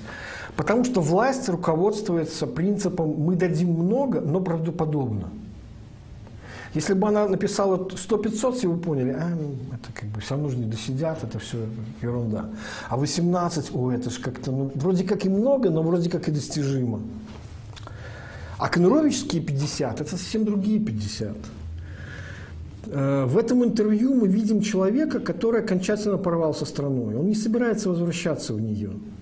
Он в этом интервью постфактум себе выстраивает психологическую защиту для того, чтобы объяснить, почему никогда не вернется в Беларусь. Потому что там будет 50 лет, рассказывает он. Это известный феномен, господи, по иммиграции еще из Советского Союза, первой волны, второй, третьей, четвертой. Они все себе, то есть нам потом, другим рассказывают, как правильно они поступили, почему они уехали. И почему у вас там по-прежнему вот тот ужас, из которого они уезжали, хотя страна за это время давно изменилась. Это известный феномен, называемый эффектом янтаря. У него даже собственный термин есть. То есть он говорит вещи, которые на самом деле являются его личными. Да? А какова же была реакция? Вот мне раз, э, звонили люди из э, Беларуси, из Минска, и говорили о том, что, э, ну вот, например, я опять же не буду называть э, кто это, но человек сам себе узнает. Он говорит, я хожу к психологу. На самом деле многие сейчас это делают. Это, в общем, далеко не всем удается вот этот травматический опыт, который мы сейчас все переживаем, нормально перерабатывать. Это абсолютно нормаль, э, нормальная ситуация. Использовать другого. И, строго говоря, ведь это вся психология, это же не что иное, как обезьянничание с, с исповеди. Да? А, вот. Но это отдельный вопрос. Так вот, а, и вот он говорит, я хожу к психологу, и психолог мне говорит о том, что ты не поверишь, какое огромное количество людей а, просило помощи после вот этого интервью а, значит, Кнуровичу. И как потом эти же люди говорили, что вот, например, интервью Навоши э, там же, в жизни Малини, там, э, вернуло им надежду. Да, то есть вот какие два вывода из этого можно сделать? А, во-первых, мы сами недооцениваем степень влияния того, что мы говорим на YouTube, на умы и души людей. То есть, если психолог говорит о том, что с вот этой болью приходят люди, то это, конечно, говорит о том, что ну, то есть это, она свидетельствует о большом количестве людей, которым больно так, что они об этом уже кричат. А сколько еще тех, которым э, больно чуть меньше, но, но, точнее, больно так же, но не так они проявляют это внешне. Это с одной стороны. Да? То есть сила YouTube, она, конечно, велика. И это, кстати говоря, прекрасно понимает Лукашенко. Именно поэтому он борется с блогерами. Именно поэтому э, приговор Тихановскому – это приговор на самом деле силе неподконтрольного вот этого прямого вот разговора. Пускай даже в такой вот виде, как э, беседа у камина. Вот. А второй момент, э, значит, Смотрите, дело в том, что ведь Кнурович на самом деле ничего для себя нового не совершил. Да, если мы, ну вот возьмите просто погуглите э, Кнурович Кукуорг, да? у него там долгое время были колонки, Колон... то есть он долгое время, еще даже до своего, своей посадки, он занимался тем, что он писал, в общем, провокационные колонки на, в общем, провокационном ресурсе, как они там про себя называют, все, что выбивает табуретку из-под зада или что-то такое. Ну, в общем, Да, выбивает табуретку, а петля, значит, э, продолжает висеть. Вот. И там был даже один текст, которым он... Ну, есть в этом не было никакого смысла. Он был написан накануне 9 мая. Лишний раз говорилось все то, что мы и так знаем, что и партизане там были не такие уж, собственно, партизаны там, и так далее, и так далее. Но написано это было специально для того, с тем, чтобы вызвать результат большое количество возмущенных откликов. И потом показывать всем. После этого был специальный еще один текст, в котором он говорил, смотрите, какие на меня напали плохие люди, нехорошие там, значит, вот, и так далее. Ну, то бишь, это была попытка а, провоцировать то, что у нас называется, а давайте-ка я брошу химикатов в навозную эту самую и вызову бурление, да, значит, вот. А, кстати говоря, за, за этот текст Куку даже банили краткосрочно, и этот текст сейчас недоступен. То есть он по ссылке страница все еще открывается, но там написано, что он все еще закрыт по требованию Мининформа. Ну, тогда еще было все... Времена травоядные, достаточно было просто текст убрать, и как бы э, СМИ продолжала работать, интернет-СМИ. А что произошло сейчас? Я сам видел его на приеме у Кноровича в данном случае, я имею в виду, я видел его на приеме у э, Дуды президентском, где была и наша президентка. Вот. И он, вот, как мне показалось, довольно потерянным был и постоянно ко всем, вот как-то во всех компаниях представал и объяснялся, пытался как-то оправдаться за это интервью. Это же, ну, это же я так думаю, я так думаю, говорил он. А, Хотя, как мне кажется, еще раз говорю, вот ну, моя версия заключается в том, что он в общем делал то же, что и раньше. Но только проблема заключается в том, что если раньше это действительно была попытка э, сбить, ну что ли, я не знаю, разбудить болото, то сейчас это, это, как бы это было далеко не болото. Это, вот это самый важный вывод, на самом деле, который он, по мне кажется, ощутил на себе. А, нет безразличия. И даже, я бы э, ярче сказал, это, это открытая рана сейчас, а, которая объясняет реакцию на то, что он сделал. Отличную от всех предыдущих. Он даже не может позволить себе сейчас повторить вот этот же прием и написать второй текст, в котором он скажет, посмотрите, что мне пишут. Потому что вот тут это настоящее на самом деле чувство, неподдельное, искреннее. И второй вывод, который мы должны сделать из э, этого кейса, это то, что, первое, как я уже сказал, могущество слова. И второе, это то, что есть ответственность за эти слова. Открытую рану можно посыпать солью, а можно помазать мазью. И невозможно не понимать, что ты делаешь. И нельзя здесь скрыться не за тем, что это мое личное мнение, и нельзя здесь скрыться за тем, что, извините, я такой вот аналитик в башне слоновой кости, чума оба ваших дома.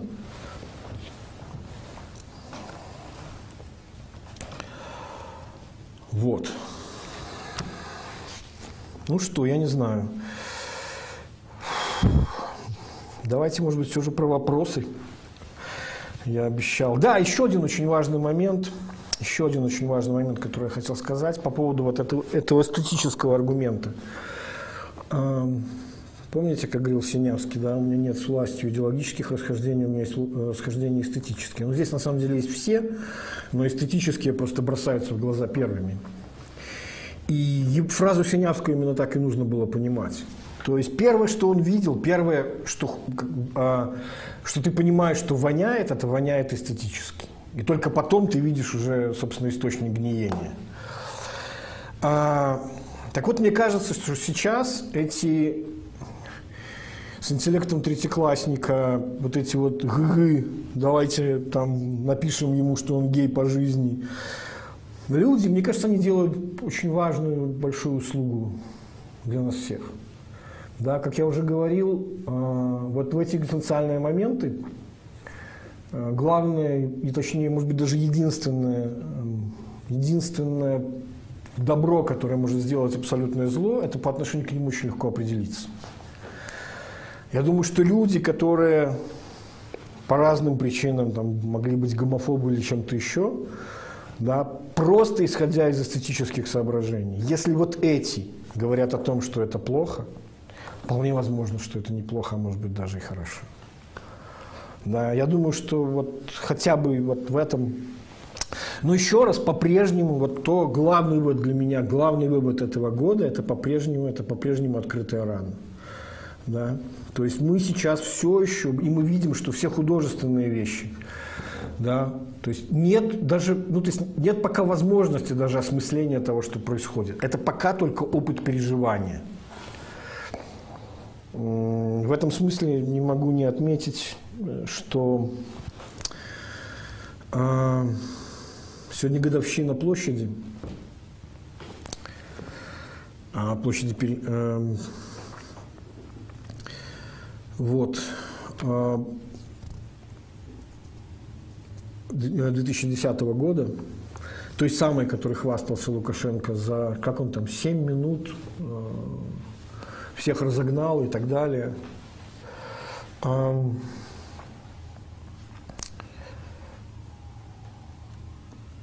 И очевидно совершенно, что они готовились ровно к такому же сценарию. А, и то, что пошло все не так, и от страха им пришлось расстрелять весь свой боекомплект в первый же вечер и вызвать подкрепление в виде спецназа на следующие дни. А, вот как раз и есть подтверждение того тезиса, о котором я говорил. Внешне, для многих аналитиков, которые ни черта не поняли происходящим, потому что это не замечается соцопросами, это не видно в политических практиках или чем-то еще. Да? Внешне это было потерянное десятилетие. А за это время под вот этим льдом произошли просто радикальнейшие изменения. Вот. Чтобы нам, даже не знаю, как-то так, после такого пафоса, ох,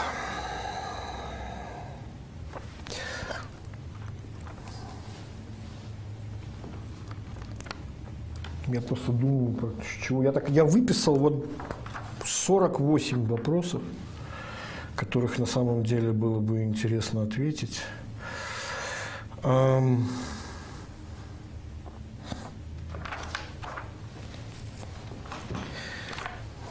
Так, про это я уже ответил. Много вопросов вы не поверите про международную экономику про Китай, про то, как долго ли продлится инфляция, что происходит на глобальных рынках. Есть такой забавный вопрос, когда шортить. Значит,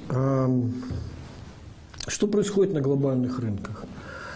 Я про Китай рассказывал уже на самом деле, что там сейчас происходит в передаче «Экономика» с, э, Чалом на Белсате. Я по-прежнему на самом деле еще старые времена в экономике на пальцах. Я говорил, что моя базовая гипотеза относительно того, что происходит, это то, что Китай а, повторит судьбу всех абсолютно стран, которые развивались по той самой модели, которой он шел, а именно а, модель избыточных внутренних инвестиций а, путем а, избыточных внутренних сбережений, преобразуемых в эти самые внутренние инвестиции. То есть нормы сбережений, а, что в Японии, например, что в азиатских странах, что в Китае, да, она гигантская, Китай вообще там превзошел на самом деле всех. Результатом такого вот несбалансированного роста является чаще всего не какой-то э, резкий кризис экономический, а вот то самое потерянное десятилетие, которое в Японии на самом деле является уже потерянным 20-летием, 30-летием и так далее. Вот многие, глядя на кризис э, девелопера Венгранды, думали, что, а, ну вот же это вот сейчас Lehman Moment, да, тот самый э, банк Lehman Brothers, который, банкротство которого привело, значит, по, по цепочке, там, значит, к системному кризису мировой э, финансовой системы, вот это потом последствия Великой рецессии и так далее, и так далее, которые спасали во многом как раз путем, в том числе, э, бюджетного стимула, в том числе и в Китае. Вот. Но в действительности То есть тут несколько нет условий для того, чтобы этот, э, этот Evergrande стал мировым лемоном. Да. Во-первых, все-таки Китай не настолько включен в мировую финансовую систему. Механизм заражения кризисом сейчас немножко другой. Он через внешнюю торговлю, а не через балансы э, международных финансовых корпораций.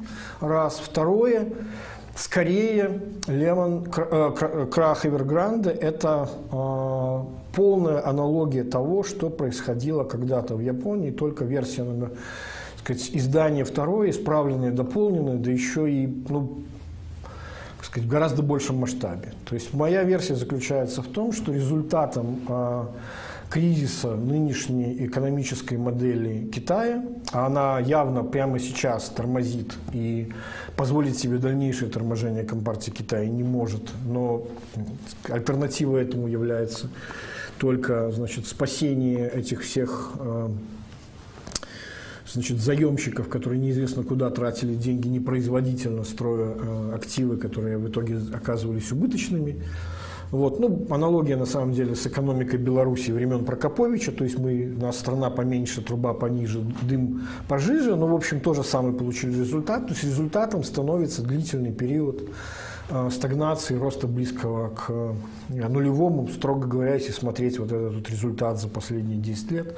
Ну, если не в ВВП, то хотя бы как минимум в уровне доходов населения, да, в долларовом эквиваленте вы видите, что мы по-прежнему болтаемся на этом же самом уровне. Вот. А результатом этого станет, а, вероятнее всего, а, коррекция на мировых финансовых рынках. Я не буду говорить кризис, потому что там скорость его может быть не такой быстрой, как мне хотелось бы, для того, чтобы ее можно было бы играть на рынке. Основным элементом будет то, что называется, как сказать, характеристикой будет то, что называется deleveraging. То есть вот и в этом смысле э, заемщики, застройщики недвижимости, они как раз очень э, показательны. То есть, грубо говоря, вот в эпоху очень низких доходов, очень низких процентных ставок, для того, чтобы получать приемлемую доходность, вам приходилось просто брать огромные долги, думая, что эти долги безрисковые, вы всегда их отдадите. Вот. А дальше вы получите классическую долговую рецессию по модели Ирвина Фишера, который еще в 20-е годы это все описал. Вот. То бишь это будет на самом деле сокращение левериджа. А вот вопрос, который задает человек, а, когда шортить, да, а, с таким вот, не знаю, каким-то, видимо, подколкой, значит, а, этот вопрос на самом деле юмористический для меня. И он свидетельство того, что психология вот этого безумного рынка, который есть и сейчас, она никуда не делась. То есть вот ты говоришь человеку о том, что как бы а, темой инвестиционной будущих лет будет делевериджинг, сокращение рычага, уменьшение долга. Он говорит, окей, как мне с, там с левериджем сыграть эту, эту тему? Ну, в общем, внутренний абсурд здесь присутствует. Вот. Про Китай, может быть, и вот эту вот историю, ну, есть еще несколько очень важных эпифеноменов, которые свидетельствуют о том, что они движутся именно по японскому сценарию 20-летней давности. А, а именно, довольно удивительный феномен. А, темой этого года было укрепление доллара практически как всем валютам, за исключением юаня, ну, из крупных. Объяснение роста юаня по отношению к доллару в ситуации, когда китайская экономика очевидно тормозит свой э, темп, это на самом деле довольно интересный парадокс. А его пока никто еще всерьез не разбирал, и потому что ну, традиционно смотрят как? А, ну, видимо, коронавирус, вот он спрос на товары, а вот эта страна, производящая э, значит, профицит по текущему счету соответственно, внешний торговый профицит, спрос на товары, спрос на активы, спрос на юани, вот, значит, э, рост валюты. Ну, так, как это бывает, например, там, с сырьевыми странами, как это бывает, например, с Россией, когда там растут цены на нефть. Значит, здесь другая ситуация. Я думаю, еще раз говорю, что вот я сам наблюдал подобные вещи, а, минимальные темпы роста экономики Японии и удивительным образом растущая иена, с которой не удается справляться. Да? То есть я думаю, что растущий юань сейчас – это свидетельство не силы, а глубинной э, болезни, на самом деле, китайской экономики. Вот, может быть, я как-нибудь в отдельно еще, когда у нас будет международная панорама, в э, экономике на Белсате об этом расскажу. Вот, но мое мнение заключается в том, да, тут еще один есть важный а, такой, тоже, наверное, эстетический, что ли, такой момент. Я очень люблю такие психологические мотивы а, в крупных инвестиционных темах. А в чем аналогия нынешнего? Почему еще вот логика того, что Китай это Япония 90-х, а, может работать? Вспомните, какова была тема 90-х годов в американской масс-культуре. Основная тема была, если только в масс-культуре, но я просто про нее сейчас буду говорить, это что США проиграла на мировой арене Японии. Япония победила. Все исследовали их опыт э, там, менеджмента, этих там Кейрецу, Зайбацу, там Just-in-Time Inventories, там всего вот этого вот, там пожизненного найма там и прочего. То есть все думали, что в этом есть успех. На самом деле успех был в высокой э, норме сбережений и высокой долей э, внутренних инвестиций в ВВП. Вот.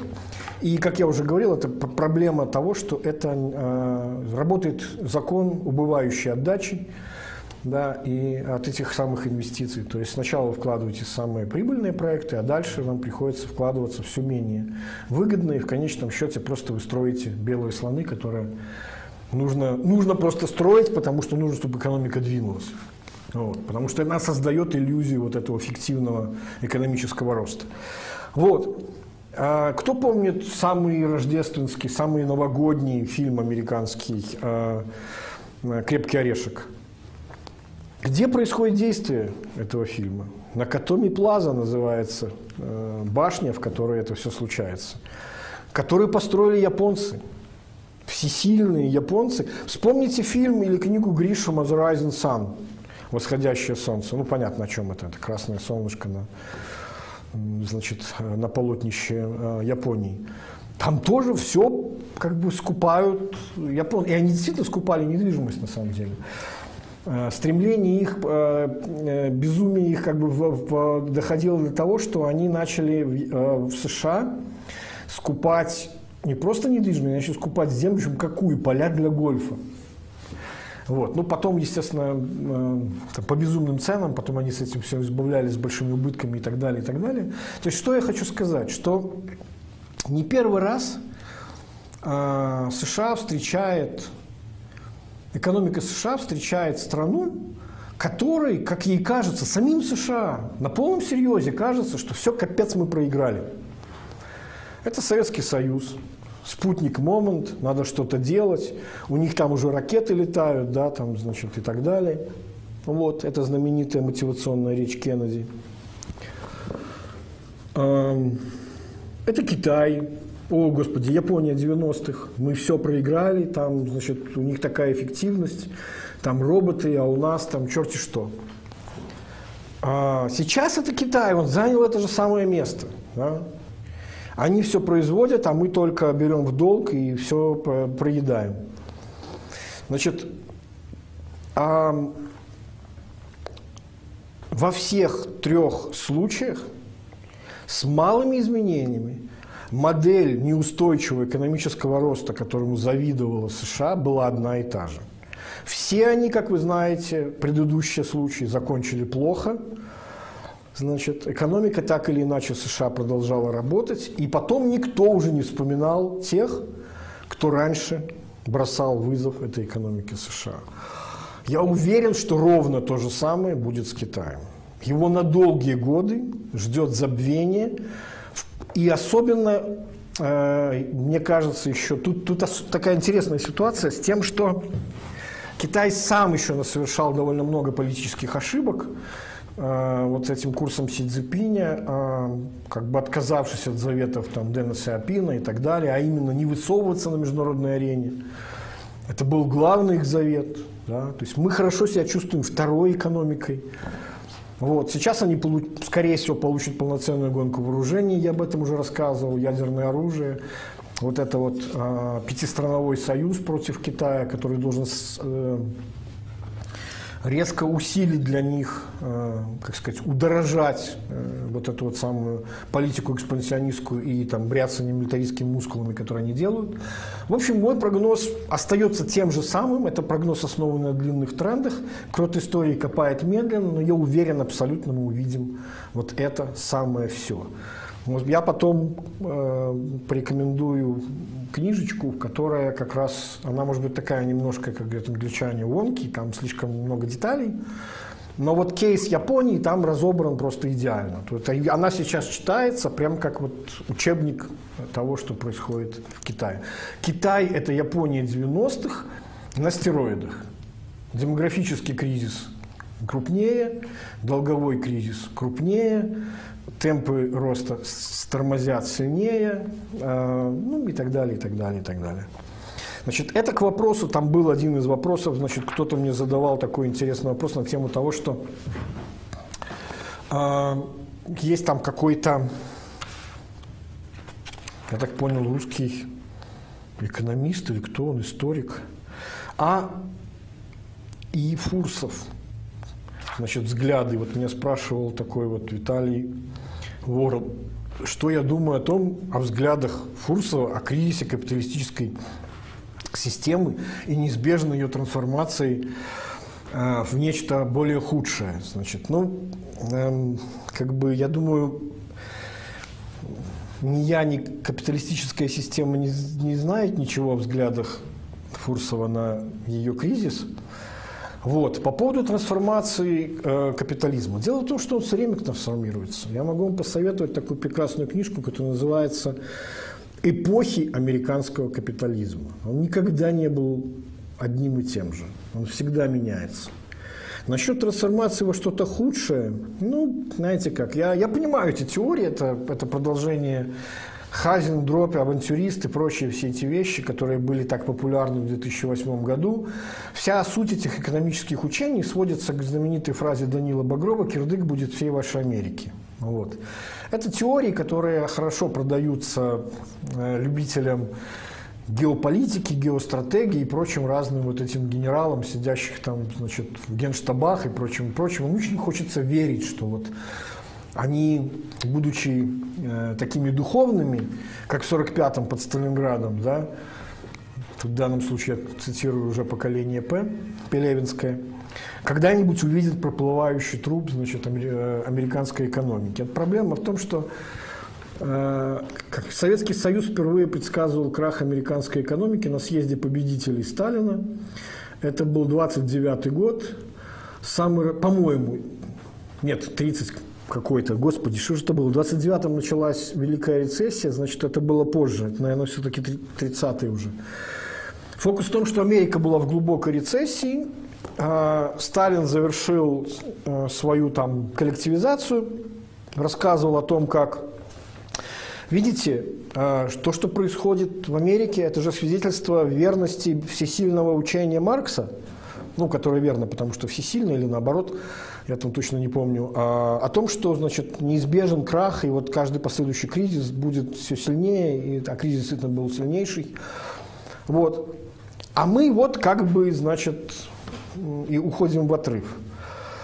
А, а был такой в это самое время экономист Николай Кондратьев, который говорил о том, что вообще-то там циклы работают. И даже не вот те циклы маленькие, 11-летние, которые вы знаете, да, а длинные, 54-летние, длиной в два поколения, у них особый феномен работы, там психология играет большую роль, и межпоколенческая разница там работает.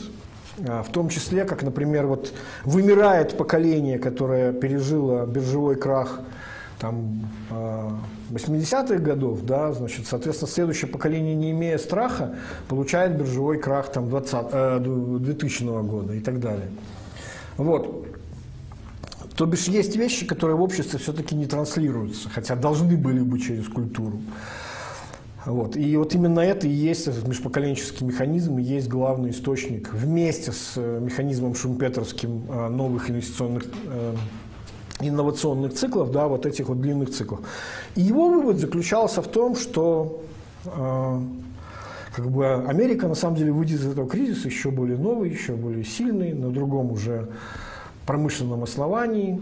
Вот. Так, собственно, и произошло.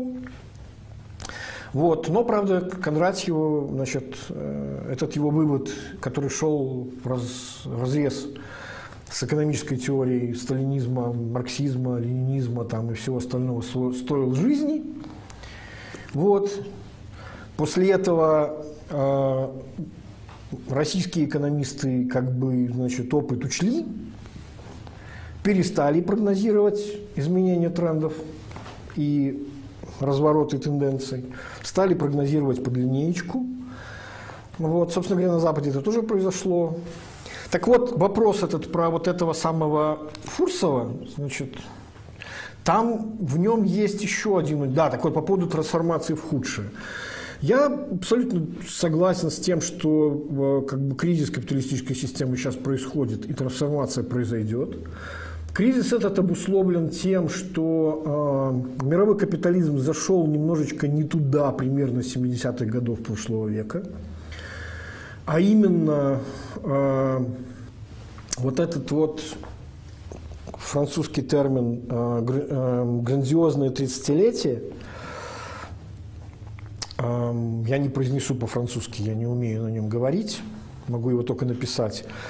Значит, просто нигде больше вот это вот, э, великое тридцатилетие, нигде этот термин так красиво не звучит, как на французском, но на самом деле он был во всех мировых экономиках. Это вот период после Великой, э, фу, господи, Второй мировой войны. Да, кстати, вот концепт Великой Отечественной войны – это как раз специальный такой концепт, который э, актуализируется именно для того, чтобы э, разделить два, два события.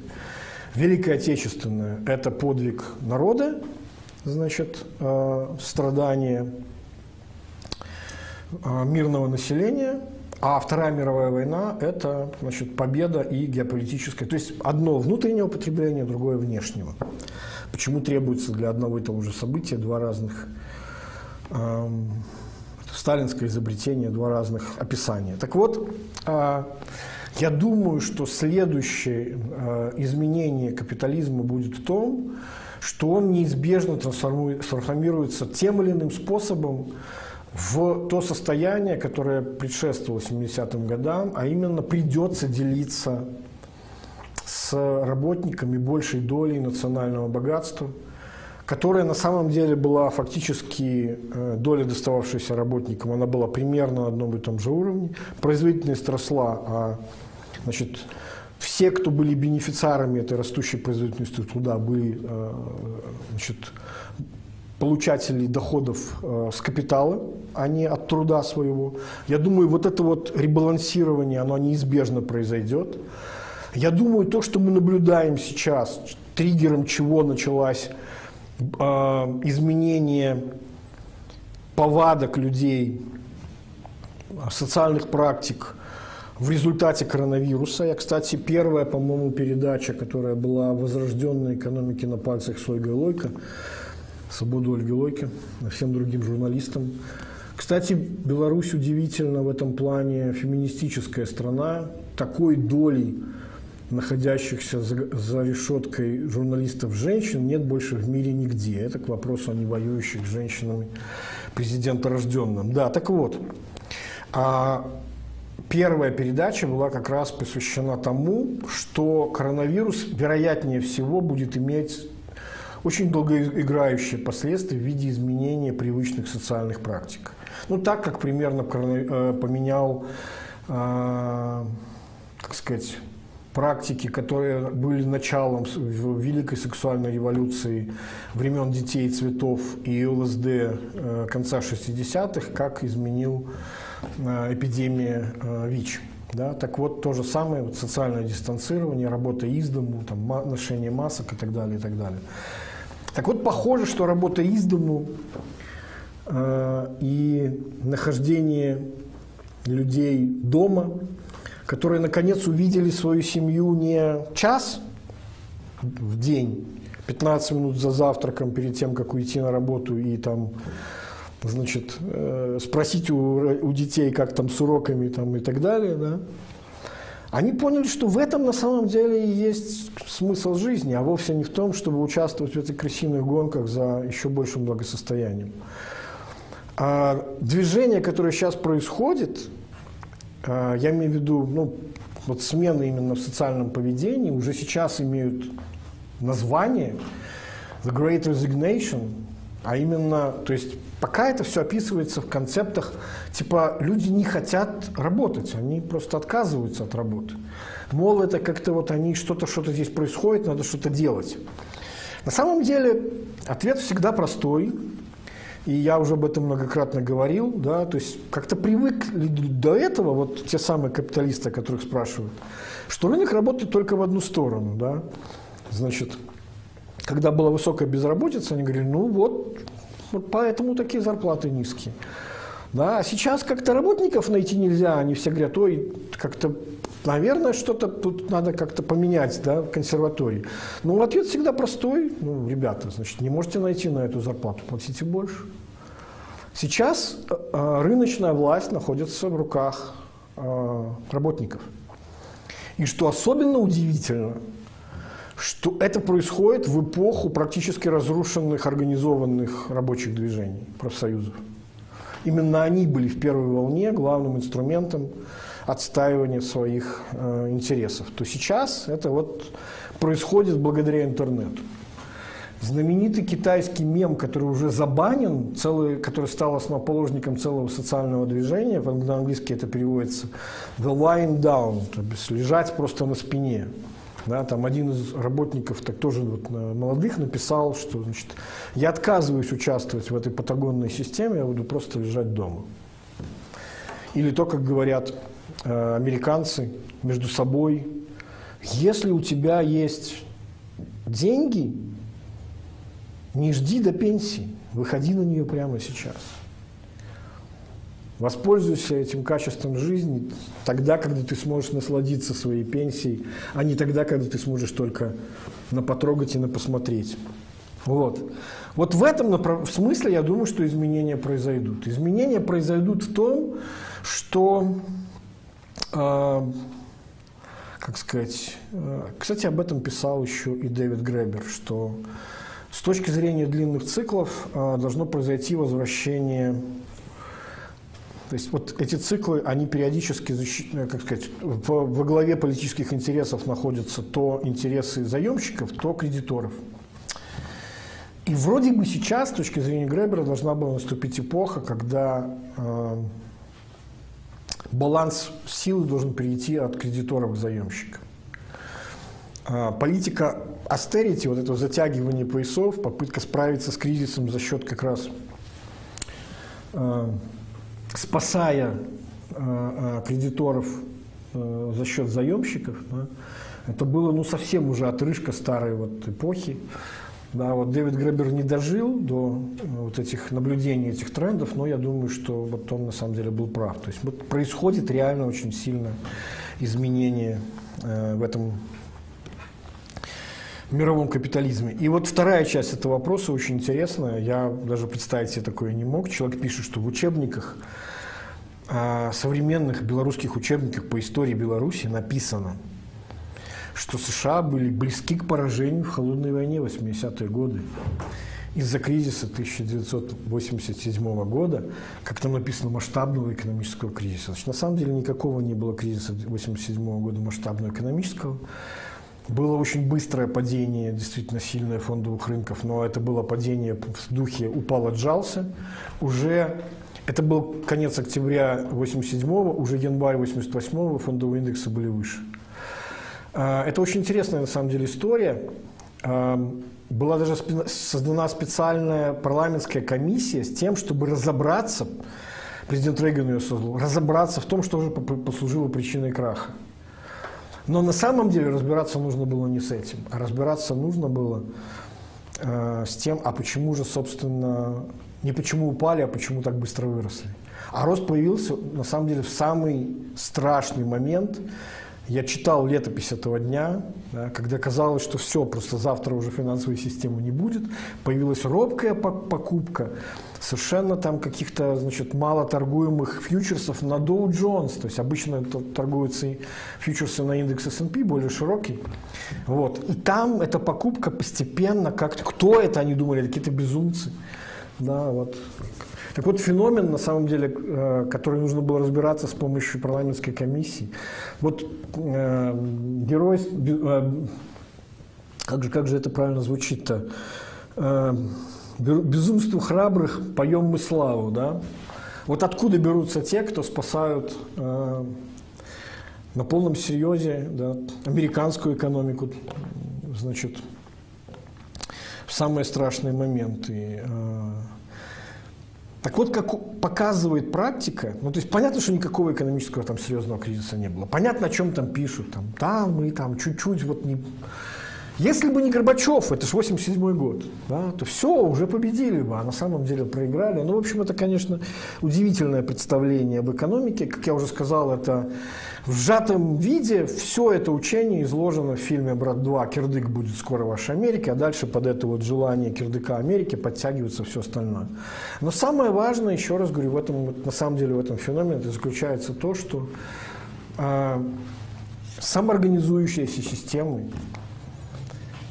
такими, как является, например, фондовый американский рынок, не управляемый никем, там не надо никакого госснаба, там не надо никакого КГК, там не надо никакой, там не знаю, чего там еще, да, там управление делами президента, которое бы там, значит, следило, как там в этой песне, на бирже творится черт знает что, но за стабильностью цен следит Пол Маккартни, финансовый гений уездного города Н.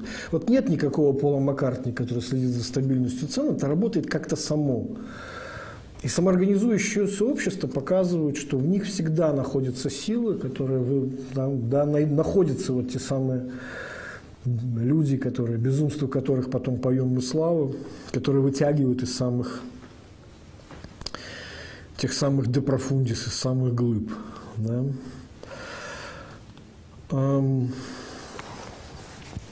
Как вы догадываетесь, я, наверное, подвожу уже к финалу, к тому, что мы и сейчас примерно Э, переживаем такое же время.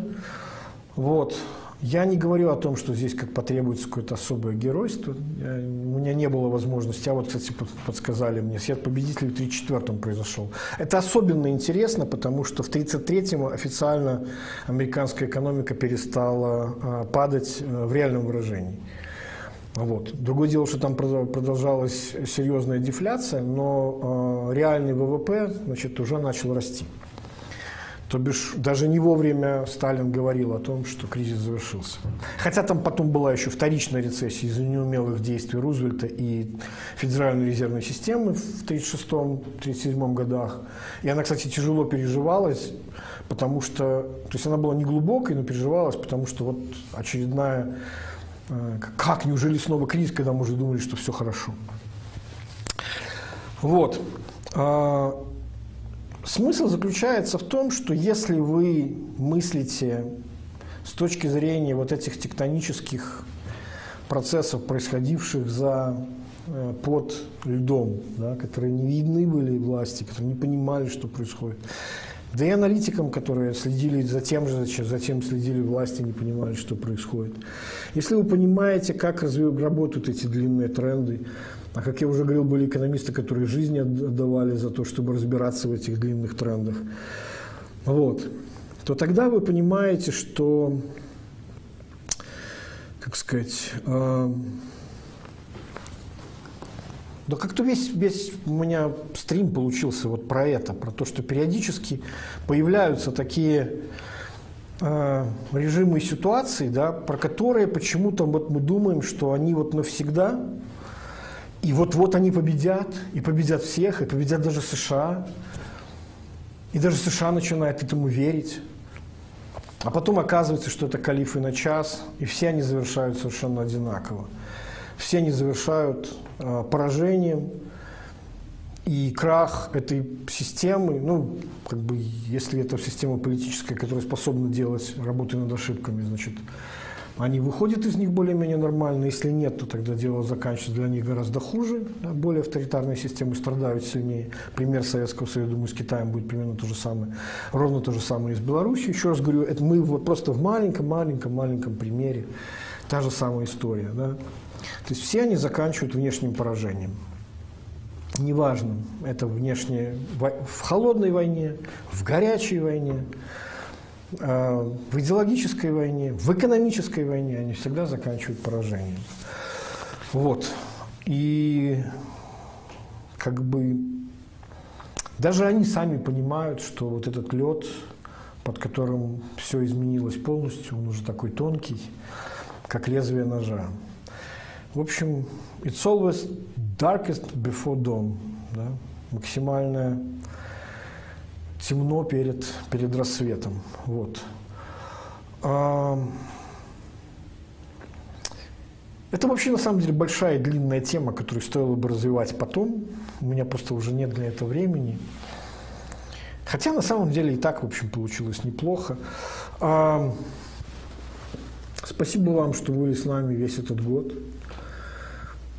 Как там, с Ханукой, Рождеством, Новым годом, колядами. Вот это то самое время, когда, э, так сказать, есть возможность праздник семейный, как обычно, да, это редкий такой случай, да, когда мало официоза. Ну вот, для праздник такой рефлексии прошедшего за год. Вот, год на самом деле, как, как всегда принято говорить, это был тяжелый год, но в действительности, если честно, э, он, э, как сказать, вот, вот не смог ввергнуть, мне кажется, он в окончательно в уныние, да? несмотря на все попытки и, и пропаганды, и неумелых комментаторов, аналитиков, там, которые не понимают, как, что и как нужно говорить в такие моменты и так далее. Вот. На самом деле, а, еще раз говорю, самоорганизующееся общество, а мы именно такое, наш наша революция была именно такой, реакция на коронавирус наша была именно такой. Мы показали, что мы жизнеспособны. Вот Лукашенко в своих речах говорит, мы должны всем доказать, что наше государство там обрело там что-то. Вы уже ничего не можете доказать на самом деле. А вот то, что доказало, это то, что оказалось, выросло вне вас, помимо вас, вопреки вам. И вот это на самом деле имеет будущего, а вы нет. Вот на этой оптимистической ноте, наверное, попрощаюсь я с вами в этом году. Еще раз говорю спасибо, что были с нами. И, может быть, до новых встреч. thank you